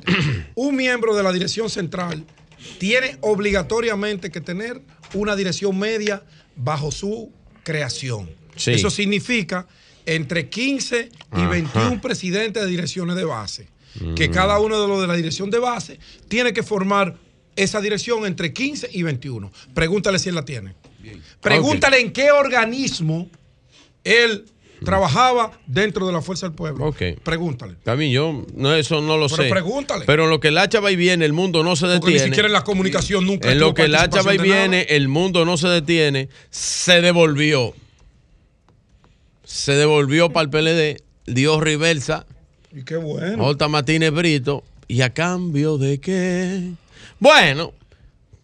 Pero lo ¿Cómo que van, lo van a hacer competidor él se tuyo. Fue, no, no, él se fue. Competidor tuyo a diputado. Él, él exigió en la Fuerza del Pueblo que le asignaran la candidatura a diputado sin pasar por Go, sin hacer lo que está haciendo Francia Hernández, sin hacer lo que está haciendo Pedro Jiménez, sin estar lo que están haciendo todos los No, compañeros no, pero espérate, en el del Distrito PLD Nacional y el en PLD incluyendo país. el gran amigo. Él pidió eso y le dijeron que no y empezó a, el que tiene, al partido. el que y tiene, el que tiene más número en la circunscripción 2, el que tiene más número del PLD, que es el buen amigo Jorge Minaya, que está ahí también. Es que Jorge es un dirigente del PLD. Que es un dirigente- Que con la entrada de él, ahora mismo lo que le ponen a Jorge y a mi amigo, el ingeniero Omar Minaya, Omar Minaya, sí. no se metan en eso porque los cuartos se los vamos a dar a este. Exactamente. Ya. Para que No, estemos no. claros. Sí, no vamos a meter más chisme, pero es la verdad. No, no, Lo que es tú estás que- diciendo es la verdad. Hermano, es que yo conozco. No, es- no, él es- es la verdad. para que el país sepa que esto no es por ideales, ni tampoco es por lo que él dijo. Yo nunca me gusta referirme a comunicadores. Le estoy hablando al político. Él sabe que lo respeto y lo admiro. Y fui junto a Omar Liriano, cuando él se destapó en, en su programa, a acabar con el partido y con el presidente en una comisión. El secretario de Comunicaciones y yo en mi condición de vicesecretario nos reunimos con él dos horas. Y ¿Con le preguntamos qué, que qué era lo que le molestaba. ¿Con quién? Y él exigió participación en el trabajo y Omar le dijo, pero escoge un área donde te sientas cómodo para que trabajes en ella. Escogió como siete. Vaya a ver si trabajó en ninguna. en ninguna. Bueno. Pues Pues no- no- entonces, no me hablen a mí de que y de entonces, entonces el buen amigo J. Martínez Brito se devolvió para el PLD, eh, salió de la FUPO, dice Pedro que nunca tuvo. Entonces, ahora se devuelve para atrás y en desmedro de todos esos candidatos que estaban ahí del PLD, que están trabajando, ahora Y él- y- y lo van un a gran hacer. comunicador. lo va- no, un gran comunicador y, y un, y un tipo Y un buen inteligente, tipo, y un buen tipo un buen tipo, amigo mío, amigo mío. Pero oigan esto. Pero J, Martínez Brito, hermano querido, tú sabes que te tengo cariño y aprecio, y somos amigos hace mucho ¿Y tiempo. qué fue lo que pasó que tú Concho, me dijiste? Conchole, pero ¿cómo es?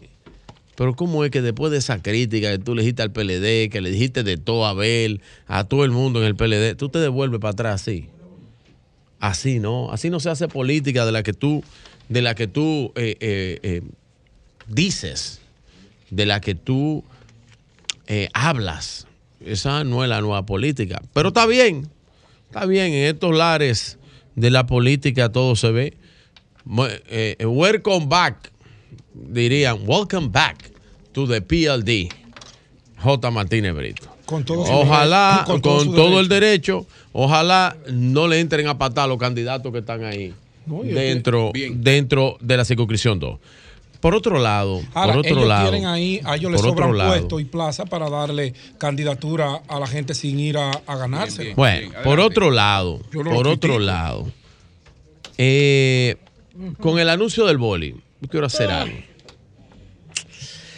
Miren, para mí el boli es el mejor activo político que tenía el PLD en Santo Domingo Este.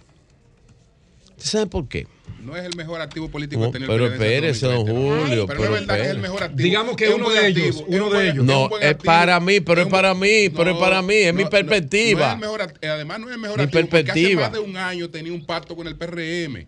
Pero mi perspectiva. Hace más de un año que tenía un pacto con el PRM, que se iba para el PRM. Yo no lo sabía, don ah, pues Julio. Ah, pero yo lo dije aquí. Julio lo dijo. Pero, pero, pero yo, yo lo dije. Julio lo dijo. Y, él vino a, y, él vino a, decirme que, que, que, que no, era verdad. Pero él, sabe, él pero él sabe que si yo digo una cosa como esa, a mí, tenía, a mí tenía que haberme lo dicho alguien del PRM oficialmente. Pero el boli, el boli es uno de los mejores activos para mí, de los mejores activos que tenía el, el, PLD. Es una, eh, figura si muy no, popular. Es si no es, de lo me, si no es el mejor. Es, una figura muy popular, pero no es el mejor activo que eh, tiene el PLD. Eh, si no es de lo mejor, si no es de los mejores, es el mejor.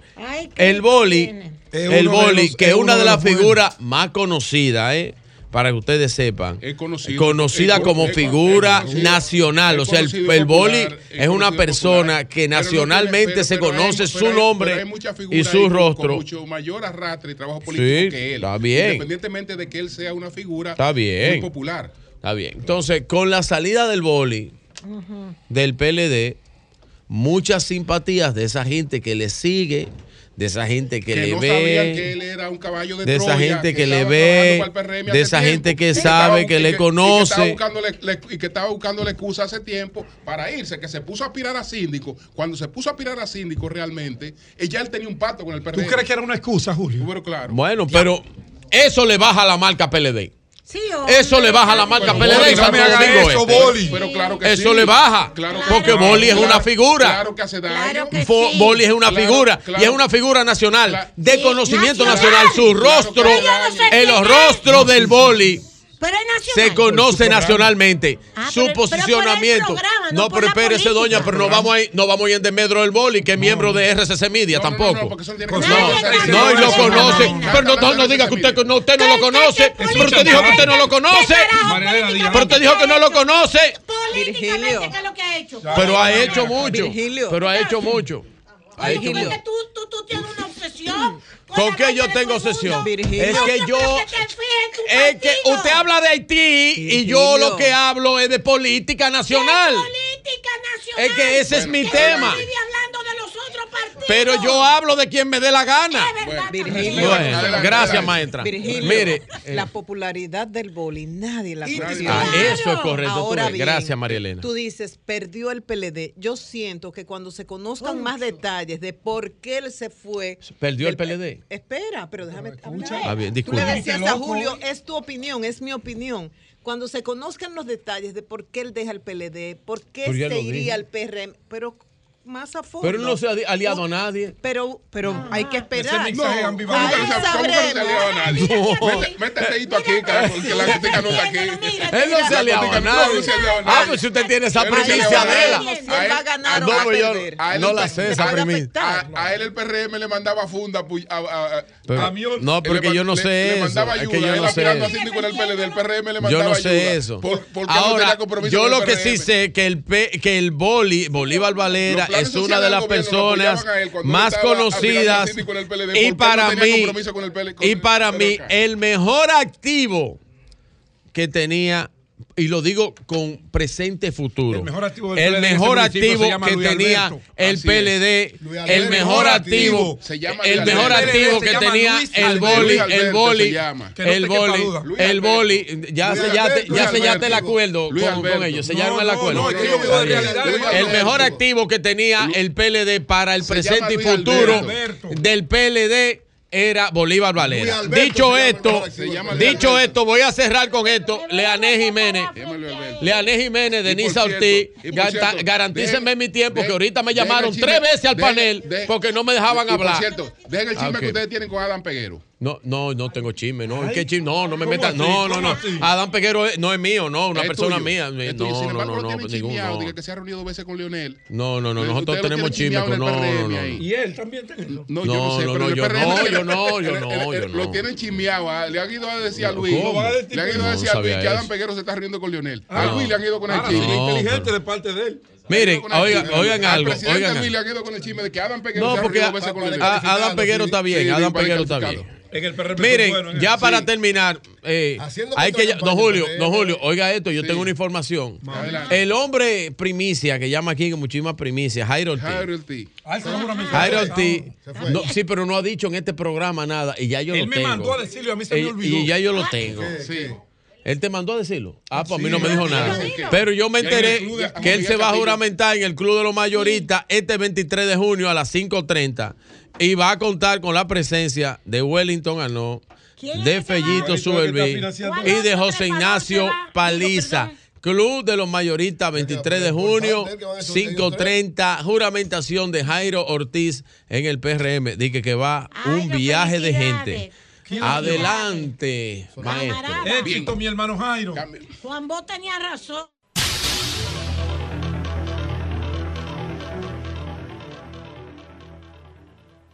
El sol de la mañana. El sol de la mañana. Juan Miguel Castillo, el doctor Juan Miguel Castillo Pantaleón, lo tenemos aquí. Eh, Doctor, ¿cómo está usted? Sí, hola, ¿cómo estás? Bien, usted escuchó lo que ha dicho el canciller, que no se ha discutido lo que Canadá anunció, que no. Sí. Entonces, eh, después de esta aclaración, ¿qué, qué piensa usted? Mira, lo cierto es que es un acto de indelicadeza del gobierno de Canadá con la República Dominicana que su, eh, su funcionario de área del más alto nivel, en este caso el equivalente al, al canciller, ¿verdad? De la República Dominicana, haga un anuncio de esa naturaleza que involucra eh, un tercer estado eh, sin haber ni siquiera sido consultado una medida de esta naturaleza. Incluso anunciaron un presupuesto, porque anunciaron un presupuesto para la puesta en la instalación y la puesta en funcionamiento de esa oficina.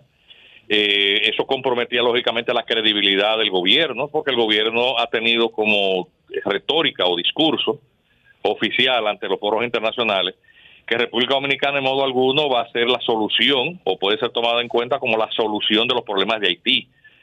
Que en República Dominicana en su territorio se instale una oficina de este tipo en relación, independientemente de las buenas intenciones que eso pueda perseguir, eh, pacificar Haití, disminuir el pandillerismo, las, que, las razones que sean, no pueden ser estas soluciones aportadas desde la República Dominicana, aunque quien lo ejecute sea un- una, una tercera nación, en este caso una potencia. Eh, República Dominicana, por lo tanto, no solamente debe desmentirlo, debe de este, eh, enviar una nota diplomática oficial. Eso es un acto de indelicadeza que enturbia un poco las relaciones, las buenas relaciones que tiene República Dominicana con Canadá. No son tan intensas como con los Estados Unidos, pero hay empresas canadienses en la República Dominicana. La principal minera es canadiense. El principal banco extranjero que hay en la República Dominicana es canadiense. Y aunque la comunidad dominicana en, en Canadá no es eh, significativa, lo cierto es que eh, Canadá, al actuar así, pues nos considera algo todavía peor que un patio trasero, es decir, algo que ni siquiera me- mereció la pena ser consultado.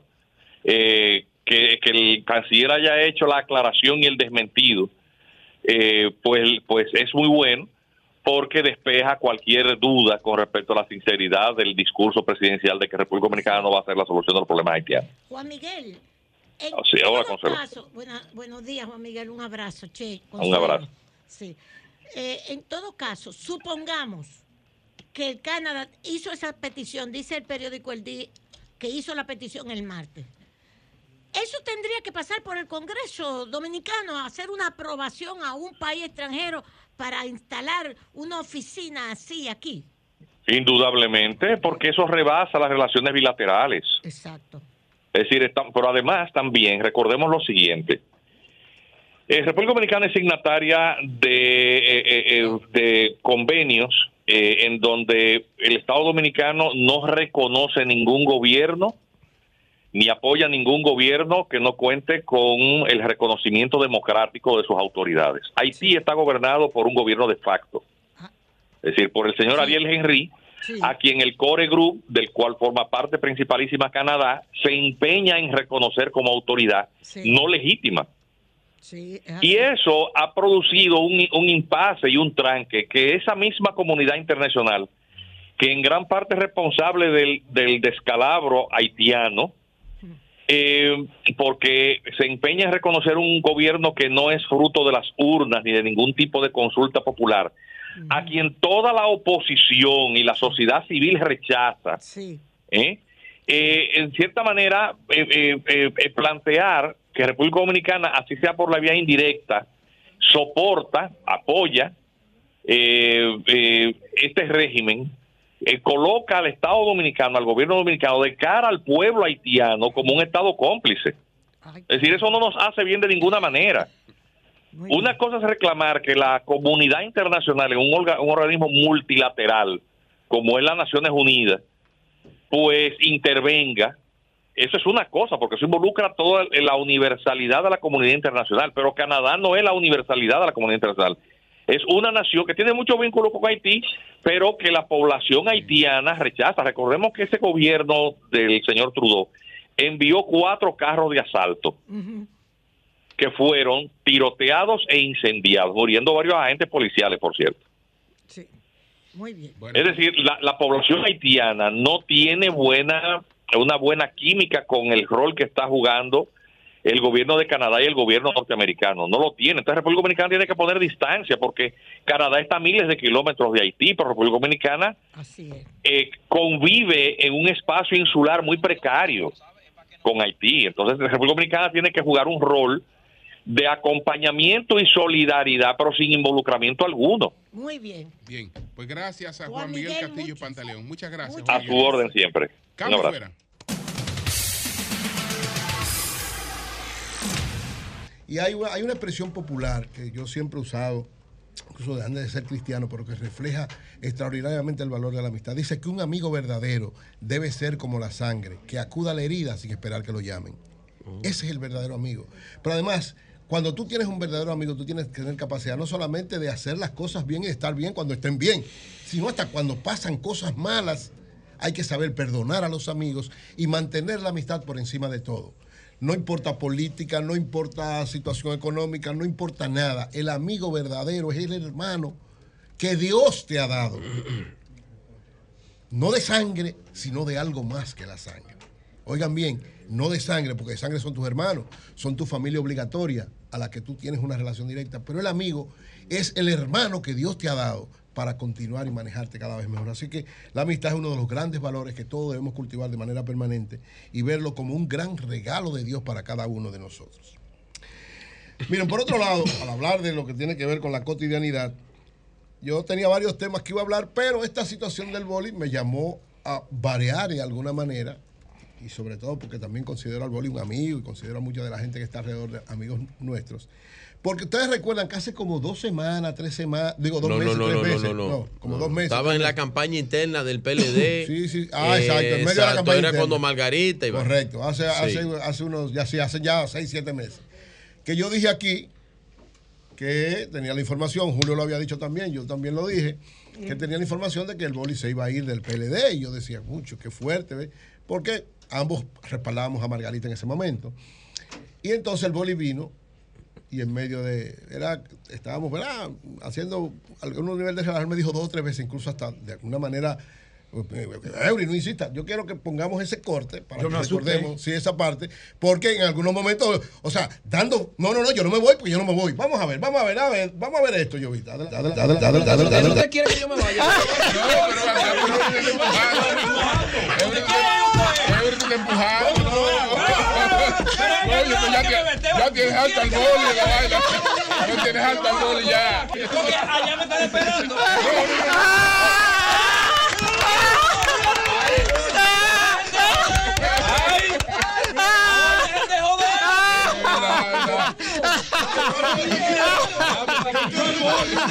Oh, pero eh, te, te va, te va, mi hermano, le dije que no. Ya, ya, ya. Oye lo que voy. Mira, mira, este dijo que no se va a ir, mira lo cerca que está de mí. Oye, lo que pasa. Me dijo 500 veces que no se iba y seguramente el domingo. Pero que tú no te vas. Te voy a preguntar todo. Bueno, lo que pasa es que yo tengo valor, no precio. Bueno bueno, yo le insistía porque precisamente había pasado lo de Cholitín en esos días, que yo llamé a Cholitín Ahí voy a de decir manera algo. personal, pues Cholitín y yo somos muy amigos. Voy a decir y le digo, algo. Cholitín, anda un rumor, ¿tú te vas o no te vas? Y me dijo, no, Eury, yo no me voy, imposible.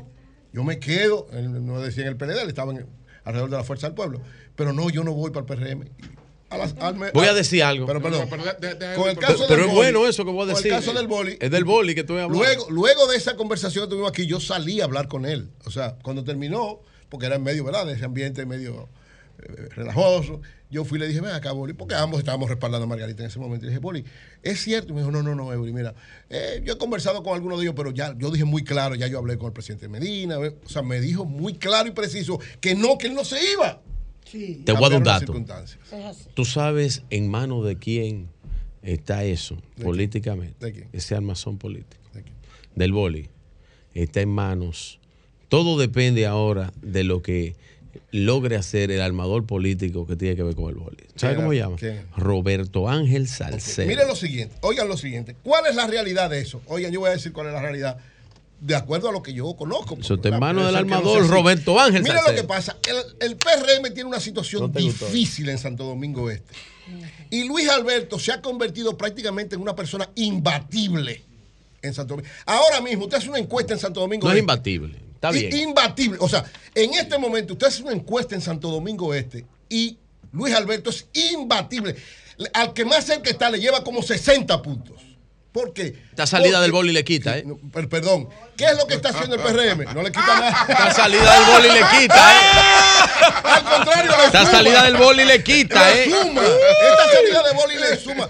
Ustedes están, ustedes están menospreciando a- al boli. Esta perdón. salida del boli le quita Perdón, mucho a Luis Alberto. ¿Qué está pasando? ¿Qué va a hacer el PRM? El PRM está tratando de articular algo creíble en Santo Domingo Este porque lo que tiene enfrente es demasiado fuerte.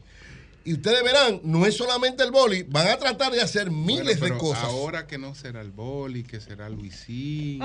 Que Están en una, porque además tienen ocho candidatos que se reunieron con a ellos. A los candidatos, El armador político de eso, yo le dije quién es. a los candidatos de ellos chismeándolo, porque entonces, eh, le, repito, Con- con Adán. han ido a donde Luis a decirle que Adán Habla Peguero mentira. se le está reuniendo con Leonel. Es decir, Sí, a- Sí, sí, eh, como han ido donde Luis a decirle que Adán Peguero se le está reuniendo con Leonel. Han Eh, ido. pero, Eh, pero entonces, es- ¿qué- qué- el armador político de eso, Roberto Ángel Salcedo. y voy a decir otro después. Oigan lo siguiente. armador político. A que Robertico está lo ahí. están usando para esa bajeza. Perdón, No, perdón, oigan. Robertico, un armador político. Lo cierto es, lo cierto es que el PRM tiene una situación complicada. Qué duro le dio el boli. Santo Domingo Este es el principal municipio del país, el más grande y el más importante. Y el PLD tiene una fortaleza extraordinaria porque Luis Alberto, que es un extraordinario candidato, un hombre que tiene una tradición en el Partido de la Liberación Dominicana, que además es de alguna manera el recuerdo de eh, Juan de los Santos, que fue un tremendo alcalde en Santo Domingo Este. Esa referencia la suma Luis Alberto, más el hecho de que es una persona que tiene empresas que dan una gran cantidad de ayuda en sentido social, no solamente como negocios, un hombre con una visión, un trato fino, extraordinario, una persona sumamente manejable, con un gran acercamiento, vive en la comunidad y se desarrolla con la comunidad. Entonces, todo esto ha llevado a que el PRM entienda que para poder ganar, y, lamentablemente eh, Manuel Jiménez, nuestro amigo y hermano, que yo creo que ha hecho en varios aspectos trabajo interesante, pero en las encuestas lamentablemente no tiene una imagen muy buena, por lo cual eso fortalece mucho más. Entonces, el cambio real que se puede dar en Santo Domingo Este lo representa Luis Alberto. Y esto tiene preocupado al PRM. Este tipo de cosas que pasaron, como, ustedes ven, que está aconteciendo no solamente en Santo Domingo Este, con todo, no es solamente ahora, yo supongo que irán con dirigentes políticos importantes que puedan ser candidatos para ponérselo enfrente a los candidatos del PLD o de la Fuerza del Pueblo. O sea, el PRM va a desarrollar de aquí a febrero una estrategia de tratar de ganarse la mayor cantidad de gente del PLD y de la Fuerza del Pueblo tratando de debilitarlo para obtener una victoria interesante en términos de las elecciones municipales. Pero evidentemente esta estrategia parece que no se le va a dar como la tienen planificada, porque yo reitero, Luis Alberto sale cada vez más fortalecido. Luis Alberto sigue siendo una opción imbatible en Santo Domingo Este y evidentemente que el PRM tiene una realidad difícil, ya reconocida, como decía Julio ahorita, por el propio Pacheco. Y además, cuando usted conversa, yo converso con algunos Alberto de los, de candidatos, con algunos de Luis los Alberto candidatos del PRM, que además están también, los ocho precandidatos del PRM están incómodos con la dirección del PRM. Los ocho. ¿Por qué? Por una realidad especial. En el fondo, todos ellos quisieran que hubiese una convención. Parece que no va a haber convención, sino que va a ser por encuesta. Pero todos entienden que hay una actitud de desfavorecerlos, con excepción de Manuel, que lógicamente tiene una relación directa con el presidente. No Pero- lo quieren. No, pero los A otros- Manuel no lo quieren ni los otros, PRMistas ni no, nadie los- allá adentro. los todo lo del PRM. Manuel, yo hiciera algo. Si yo fuera. Todos. Oye, la fuerza del pueblo te quiere, Manuel. No, no, no es Pero Manuel es amigo mío. Por Manuel si acaso, todos yo oigo como que Pedro lo está llamando. Manuel es amigo Manuel, lo Manuel es un le- gran amigo de todos No, nosotros. no, no Mal- solo eso, pero Manuel Alcalde, tenga cuidado labor que no es lo mismo llamar diablo que verlo de ahí.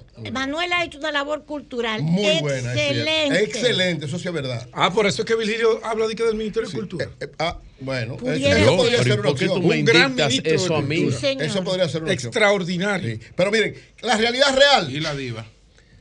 ¿Eh? Embajadora en Argentina. Embajadora. Embajadora en Argentina. No, no, en A beber Argentina. vino bueno. Tan lejos. Argentina no, Allá. México. Suecia. Ah, No, ustedes son, Argentina es tranquilo, ustedes son, u- princesa ustedes son asesores de decreto del presidente. ¿Eh? Yo estoy oyendo. Pero, pero Julio, cuando la No, pero el posición presidente no tiene que Ah, hablar. El en- presidente tiene una, una facultad constitucional. Entró Martín antes de tiempo. Es Martín y Sabanda. Lo cierto es lo siguiente para finalizar.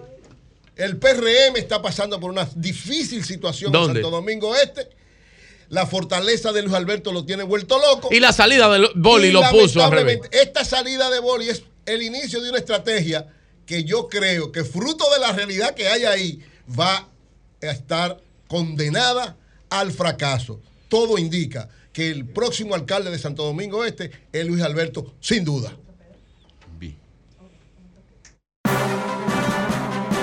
El Sol de la Mañana presenta Balcón al Mundo. Balcón al Mundo con el periodista Pedro Sepsek. Buenos días, don Pedro, adelante. Sí, a mucho gusto de saludarlos. Estaba mirando lo que ha sido eh, básicamente no solo la última semana, las últimas dos, tres semanas en Colombia.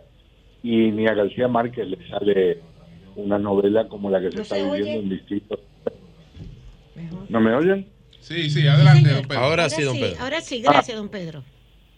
Arranco nuevamente, entonces Sí, decía que ni García Márquez, eh, me imagino, se imaginaba algo como esto que está viviendo Colombia a lo largo de los últimos días. Eh, una parte tiene que ver con algo maravilloso, ese reencuentro la semana pasada eh, que con los niños perdidos 40 días, y por otro lo que está viviendo el presidente Gustavo Petro en el marco de una crisis que le ha paralizado el gobierno, le ha puesto en tela de juicio a la número dos, a su mano derecha, básicamente, la señora Laura eh, Sarabia, ha incluido el suicidio eh, de un coronel y acusaciones extraordinariamente graves de que ha habido eh, mucho dinero sucio eh, que ha pasado por manos de gente cercana al presidente y en algunos casos se dice que sería dinero del presidente. Nada de eso está probado, pero las aguas se han agitado de tal manera que todos los proyectos que tenía en marcha de reforma el presidente Petro están estancados, que la legalización de la marihuana, que cambios dramáticos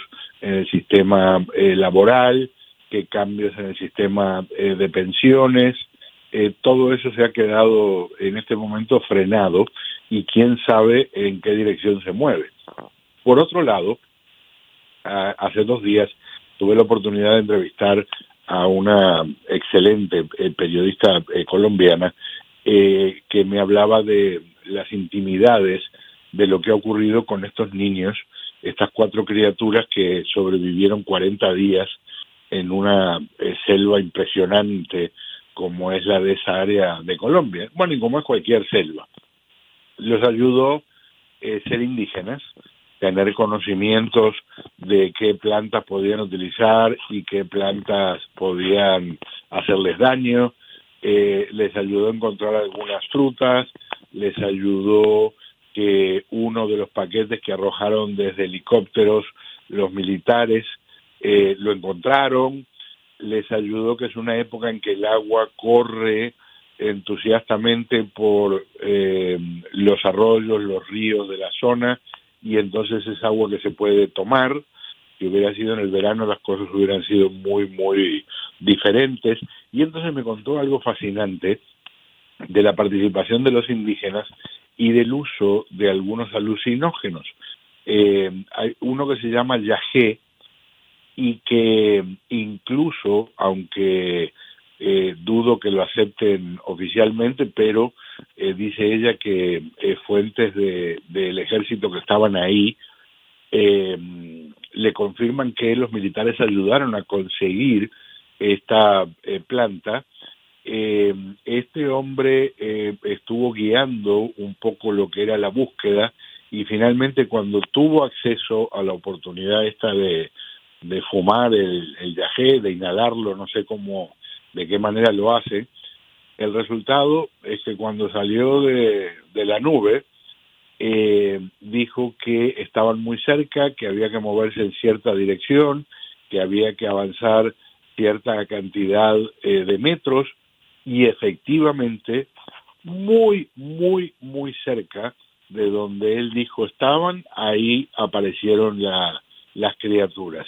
Eh, un fenómeno maravilloso y que de verdad eh, entibia el alma. Eh, no, yo quería hacer una pregunta, don Pedro. Pedro, eso don es Pedro. cierto, eso que usted ha narrado, qué belleza, ¿eh? Don Pedro. Dentro de la Dígame, tragedia. Sí, mire, eh, sale un titular en The Guardian hoy que dice que los rivales de Trump luchan por llamar la atención después de la, eh, la acusación de los documentos clasificados. Dicen que Trump ha subido más de ocho puntos. Sí, Le- le- yo le, bueno, eh, ahí está la información. Les cuento algo que a mí me resulta fascinante, pero así funciona. A Trump le ha hecho bien que lo acusen. A Trump le ha hecho bien en dos aspectos. Ha aumentado el apoyo en las encuestas y ha recaudado millones de dólares desde la primera acusación, la del tema vinculado a Stormy eh, Daniels, eh, y la, el dinero que se le dio a esta mujer que dice que, que se acostó con Trump, eh, para quien no está al tanto, Stormy Daniels eh, era una actriz de películas pornográficas y mm, está probado que le dieron 130 mil dólares de lo que se acusa al presidente es que él sabía que le estaban dando ese dinero para que mantuviera silencio. Bueno, ahí le subieron los, los números en las encuestas. Y ahora con esta acusación, que es mucho, mucho más seria y que teóricamente podría incluso llevarlo años a la cárcel, con el mantener documentos clasificados después de ser presidente en su casa en, en Palm Beach, le subieron los números en las encuestas, tiene 25 a 30 puntos de ventaja Uf. sobre el que va segundo en el lado republicano, que es el gobernador Ron DeSantis. Don Pedro, y si usted le suma, si usted le suma el acto que encabezó Biden el Día del Orgullo Gay eh, en la Casa Blanca, en los Ay. jardines de la, clase- de la Casa Blanca, pues eh, evidentemente que consolida mucho más a Trump. Le voy a decir una cosa, y es una, todos los años se hace ese acto y esta vez hubo una tremenda metida de pata de una de las participantes, una eh, persona transexual que no se le ocurrió mejor idea que mostrar los senos eh, implantados. Eh, y el resultado, por supuesto, ha sido una condena generalizada. Pero, pero, si eso no hubiera ocurrido, de todas formas, le habrían subido los números al presidente, que en las últimas semanas ha recaudado millones de dólares eh, de gente que está convencida de que esto es una cacería de brujas, que el presidente, o bueno, expresidente es eh, inocente. Y un detalle interesante, cuando eh, Trump gana la nominación en el 2016, dejó por el camino a 15 aspirantes republicanos. Él tenía 1 o 2% cuando empezó la competencia y terminó ganando. Ahora ya hay una docena de aspirantes del lado republicano. Bueno, entre si sacamos a Trump y a DeSantis, que entre los dos concentran un poco más de 80% del apoyo, los otros nueve tienen menos de 15% entre todos. Oye eso. Sí, sí. Y en Ay, este Dios caso- mío. Y en este caso no se espera una sorpresa como la que dio Trump en el 2016. Bien. Pues muchas gracias, don Pedro. Muchas Gracias, gracias. don Pedro. Muchas gracias, yo vuelvo al viaje. Bueno, señores, Dixon Arredondo está con nosotros. Viene a reiterar eh, ya una denuncia que ha hecho. Ahora nos explica qué ha pasado, Dixon. Adelante. Eh, muy buenos micrófono. días, muy buenos días para todos. Eh, mi nombre es Tilson Arredondo, como ya lo mencionaron, presidente de la Junta de Vecinos, eh, Urbanización Los Bambú, Prado Real en Jaina. Resulta y sucede que a raíz de la demanda que le pusimos en daños y perjuicios al señor Alejandro Campuzano por el desalojo ilegal que cometió, hemos ahora recibido una persecución de muerte por ese señor y un conglomerado de policía en Jaina, que el plan de ellos no es más que matarme y desaparecerme, porque ellos lo que me ven a mí como un enemigo, no como una persona que está reclamando su derecho. Entonces, Como una eh, persecución de muerte. ¿Qué hicieron bueno, específicamente? eh, intentaron los otros días secuestrarme. Yo estaba en la fiscalía, en una audiencia de las acostumbradas que tenemos, y afuera había el coronel del ejército, Daniel León Bautista, y el capitán Carlos Freddy del ejército, al junto de unos policías de lo de Jaina, planificando cuando yo saliera secuestrarme y matarme. ¿Y cómo usted sabe que estaba planificando eso? Tenemos la nota de voz. Tenemos la nota de voz porque fue afuera de la fiscalía, porque había un conglomerado de municipios que andaban conmigo y estábamos a la perspectiva porque sabemos que son capaces de eso y más de ahí. Pero la nota de voz que dice. La nota de voz dice, eh, el varón, déjamelo a mí, que yo le voy a hacer, le voy a poner una trampa. Porque ahí es que lo vamos a agarrar. Afuera de la fiscalía. ¿El varón es usted? El varón soy yo. Entonces, como estábamos adentro y el señor Alejandro Campuzano sabe que no le queda de otra porque no ha podido demostrar cómo fue que él se metió para el terreno donde nosotros estamos y desbarató 200 casas. Lo demandamos por 350 millones de pesos y por eso están buscando la manera, valiéndose de la policía de Jaina, que nos maltrata día tras día, nos va al terreno a sacarnos presos, esposados. A mí me sometieron a la justicia, me pusieron una escopeta y una pistola. ¿Cómo? Yo estoy filmando en San Cristóbal porque me incriminaron. Me agarraron, yo andaba en mi vehículo trabajando, yo vendo embutido. Y yo perdí mi negocio y todo porque me agarraron y me metieron preso cuatro días porque yo tenía porte y tenencia de arma ilegal. Eso es insólito lo que está pasando en Jaina. Entonces yo lo que quiero es que el presidente haga algo conmigo, que me den una visa para irme del país. Para dejar el país a la policía de Jaina y a Alejandro Campuzano. Porque estoy harto de abuso, estoy harto de maltrato y de atropello. Ya no es posible, en República Dominicana no se puede vivir. Entonces, con unas autoridades que están todas en contubernio, son todos corruptos, porque desde la policía hasta los mismos estamentos del Estado. Nosotros pusimos una querella al abogado del Estado por ese asunto. Demandamos al abogado del Estado ante Miriam Germán y todavía estoy esperando respuesta. Miren la fecha del 11 de mayo. En bienes nacionales, hacen dos meses que pedimos la certificación del terreno y todavía están con cuento y cuento, porque el señor anda con un tal general llamado Jesús Morel, que él dice que trabaja en bienes nacionales. Y anda haciendo y deshaciendo y anda con los policías. Ese señor que está ahí, ellos lo agarraron y lo apresaron al junto de su esposa. Y le tomaron los celulares porque lo estaban grabando y le borraron todos los videos. Y por el camino entonces dijeron, ya váyanse. Pero lo sacaron esposado para llevárselo también. A él y a cuatro personas más. Entonces, eso es todos los días. ¿Y, la- y quién tiene ahora la posesión del, del sitio donde lo desalojaron Nosotros todavía estamos ahí porque ellos no han terminado de baratar todas las casas. Entonces, ¿qué pasa? Como ya él sabe que no ha podido demostrar que el terreno donde él desalojó no era donde correspondía, el abogado del Estado le dio el derecho a él para la S. 75A, guion 3 porción S. Y él se metió para la 75A, guion 3 porción.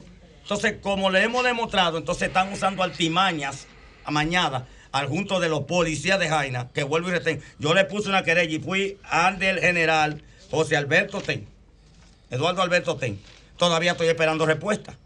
Entonces, ¿cómo es posible que si tú estás denunciando las cosas, las autoridades no te responden? Fui al ejército también. Bueno, lo Mira importante cuál es que yo fue. sepa que usted no le puede pasar nada porque eh, la responsabilidad de yo estaría comprometida. Bueno, pero mire la informalidad que hacen en el ejército. Yo vine aquí una vez y el señor colaboró y, y nos mandó allá. Mire la informalidad. Yo pongo la querella al coronel de León Bautista y al capitán. Y mire cuál es la informalidad. Esto, este es el recibo de acuse que ellos me ponen para no estar comprometido, eh, porque se supone que tú tienes que ponerle un sello cuando yo entrego una querella donde tú me dices que me recibiste. No, porque el ejército no tiene nada que ver con una querella, eso es yo fui a público. Departamento recuerda, recuerda que ese militar, oficial que está involucrado con, con, ese tema, está en la honrosa condición de retiro. Ya el ejército no tiene que ver con él más que pagarle a través de la Junta de, Retiro su, su, su, su sueldo. Ese coronel no está, activo. No, no está activo. Está activo. No me diga que está activo porque yo fui a hablar con el comandante general del ejército y él lo recibió a ustedes muy amablemente y no podemos decir cosas que no son. Él está retirado. Porque si estuviera activo con esos problemas estuviera suspendido. Y te estoy diciendo porque yo vi todo lo que. Bueno, pues entonces, eh, permítame que le diga. que acuérdate que no se pierde la condición de coronel. Simplemente tú pasas a la ah, condición de retiro. Si él está retirado, entonces, ¿por qué lo sancionaron? ¿Quién lo sancionó? Eso me dijeron ellos que está Te sancionado. dijeron. Ah, dijeron, pero, no, es así, es así, es Es, óyame, esa fue la información que me dio ese caballero que me recibió ya, la Entonces sería en el plano jurídico. Que Eso en el plano enfrentar. jurídico, ya usted tiene que ir. Porque hay un tema, según el coronel, él es el propietario de esa tierra y tiene título, según él. No, no es Entonces, él. ni el ejército, ni nosotros. Eso es la jurisdicción inmobiliaria y en este caso de la agresión, los tribunales. Mire, mire, Pedro, quien está demandando es Alejandro Campuzano, quien dice que es propietario del terreno, no, no el coronel Daniel León Bautista, que fue quien nos entró a tiro a nosotros. Porque es supuestamente, él es supuestamente guardaespaldas del general José Antonio Campuzano López, hermano de Alejandro Campuzano López. O sea, hay una influencia demasiado terrible. Nosotros no tenemos dinero, no tenemos mi pregunta, padrino, Dixon, hermano. Necesitamos que, se terminen los abusos. Siempre el apoyo de nosotros. Claro. Yo te pregunto, ¿los terrenos son invadidos o no? No son invadidos. ¿Ustedes tienen título? No, pero yo ando armado con todo lo que usted necesita. O sea, ¿tu, predio tiene título? Claro, donde está, mírelo ahí. Viene Nacional, no, entregó esa certificación. Eh, eso, eso, es una posesión de tierra de bienes nacionales, porque yo no soy bienes nacionales. ¿De qué año? 2008. Bien. ¿Y los títulos que él tiene? El que él tiene, el que él tiene fue retirado en el 2011 pero es de la S, no de la U donde estamos nosotros. De todas maneras, es difícil que hay una para confusión. uno, Pedro, establecer claro, quién tiene la razón, pero... Pero no deben de atentar no, contra mi vida porque yo reclamé mi derecho. Jamás, y una situación que se repite y es que una víctima, en este caso víctimas de claro, acuden a las instituciones y no obtienen respuesta, entonces está, desesperado. Es el Ministerio Público que tiene que hacerle frente a ese caso. Eh, porque él está hablando de, su vida, de un riesgo de su vida. Y él se creyó, el Ministerio Público. Entonces nosotros no estamos diciendo que nos dé la razón, sino que si yo pongo, si yo soy malo, yo no voy a poner una querella. Martín, usted no conoce ese coronel allí, Jaina, usted no puede hablar. Martín eh, trabaja con ese no, no, se meta, no se meta. Yo soy amigo de todos los policías. Y además Martín dejó esa cosa de invadir tierra. Ya Martín no invade, Martín es artista. Entonces necesitamos que el jefe de la policía ponga asunto en esto y vaya a Jaina para que él vea cómo están los policías. Sí, hay que prestarle atención. La delincuencia acabando y ellos metido en los terrenos agarrándonos presos a nosotros. Todos los delincuentes somos nosotros. Y a ti no te puede pasar. No, nada. puede pasar nada. Amén, amén. Nada. Dime. No, esto está igual que el sol ahí afuera, está caliente. Sí, sí. Por, por algo se llama sol esto. Sol, te quema. Sol, te quema. Y ha calentado esto más. La mejor emisora. No hay tiempo para lamber. No hay tiempo para lamber. Anda por aquí. Aprovecha que no hay Venga, boli tranquilo. No me, no. ¿qué, pasó ahí, boli? Está bien, que lo diga el boli. Al boli, camarada, ¿qué pasó con el boli ahí? El boli. Hizo quedó mal el boli. Mira. Me dijo, yo soy un tipo serio y yo no renuncio. Sí, sí. No, pero la seriedad no está en cuestión. No está en cuestionamiento. No, retira eso. Esto es salvación individual. No, no, retira eso. Es la seriedad del político. Robertico le ha dado más cariño que ustedes. Es la del político el, derecho ahora demostró, todo el demostró ese día que un buen comediante, que un buen chiste tiró tiene. Boli, Boli,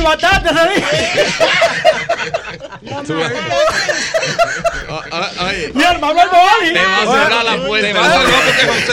Mi hermano el Mira. José fue temprano, tiene mucho trabajo en el interior. Eh, eh, el, el, el, boli, el boli igual que los DJ, yo no quiero saber de DJ. ¿Por qué? Porque, Porque siempre iban cambiando el tema. ya lo vendiste lúcido, chaval. Está bueno. Está bueno, está bueno. Atención a la luz, que tú me acabas la luz. Está de viaje, está de viaje. El padre en la iglesia. Atención, recursos humanos. La, la luz Sí. Atención, don Antonio. Mira, el padre en la iglesia dice: Hoy voy a bendecir solamente a las devotas. A las devotas. Y se paran como 10 mujeres y, y- y se van de la iglesia. Y dice el padre: ¿Pero qué pasó? Es que usted dijo que iba a bendecir a la devota y nosotros andamos en chancleta.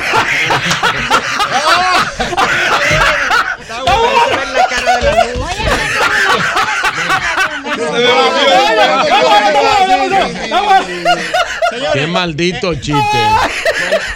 Ah, está bueno. No, pero eso no está de nadie. No le da ni por los tobillos al del bolo. No, pero diablo, mano. Qué chiste más malo. Está bueno, Virgilio. Está bueno, Hay Virgilio. muchas cosas que se están cantando y el coro yo lo hice kikiriki. Ay, ay, ay, ay. Vamos a arrancar. Atención, Kiki Antún. Vámonos, que déjame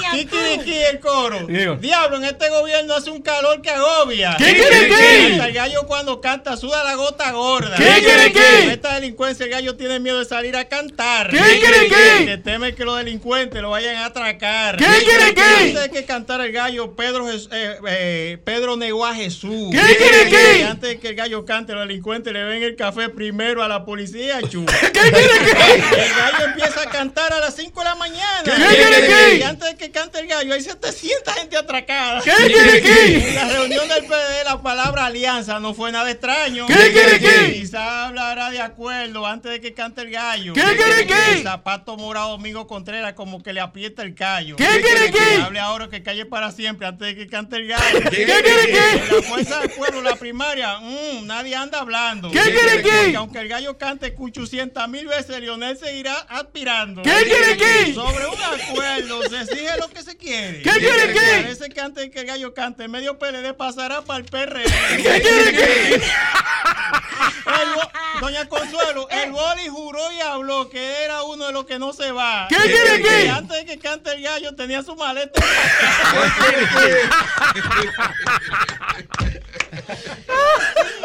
Otro Mira. más que no le va. Boli, cierra la puerta y todo. Mira, Vigilio, es que todo se sospechaba y esto no es una crítica. Kikiriki. Y antes de que cante el gallo, Robertico al boli, le iba a explicar el guion de la película. Mira, tal parece que Ucris Sánchez quería una cosa muy profunda. Kikiriki. El PRD no entró en eso y le mató el gallo en la funda.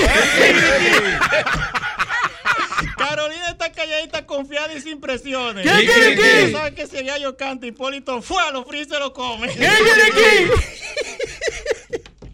El que se ve muy tranquilo es el presidente Danilo Medina. Kikiriki. Y antes de que cante el gallo, él se acuesta cuando se echan la gallina. Kikiriki. No se duerman partido y ensillen su caballo. Kikiriki. El PRM se está levantando primero antes de que cante el gallo. Ay, kikiriki. Y este calladita para José Aldo. Ay, cuidado. Sí, sí. Pedro, Mi hermano Lalu. Yo está estoy observando algo. Yo estoy observando algo, algo, algo. ¿De qué? Y ustedes no lo han anotado. ¿Qué? ¿Qué? Que cada vez que anuncian que un PLDista se va para otro partido, José se va temprano.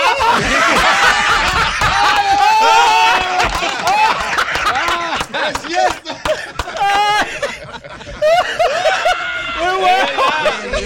Vi que a José le asignaron unas ambulancias. Dime esa banda. Bueno, atención, atención la luz. Mejor el chiste de ahorita. No, no, yo, no, no. Atención, Atención la luz, atención. Mejor que el de Bolívar. Atención, Hugo. Atención a Consuelo. Tú sos patriota. ¿Tú tienes licencia? Aten- ¿eh? ¿Tú tienes licencia? Bueno, yo tengo una licencia ahí, pero no la uso. Yo la- ¿Cómo es? Mira. Mira, Jo- José por WhatsApp me puso un de WhatsApp. Eh, Sin cámara. Dice, tú tienes licencia, pero no tienes carro. Mira, atención camarada. Atención, El, María Elena. el ni- atención María Elena. Ah, El niño le dice a su mamá, Mm. pero madre, ¿por qué mi papá es blanco? Tú eres morena y yo salí parecido a un chino. El y, diablo. y dice él, dice ella, mi hijo, con lo que pasó esa noche, dale gracias a Dios que tú no ladras.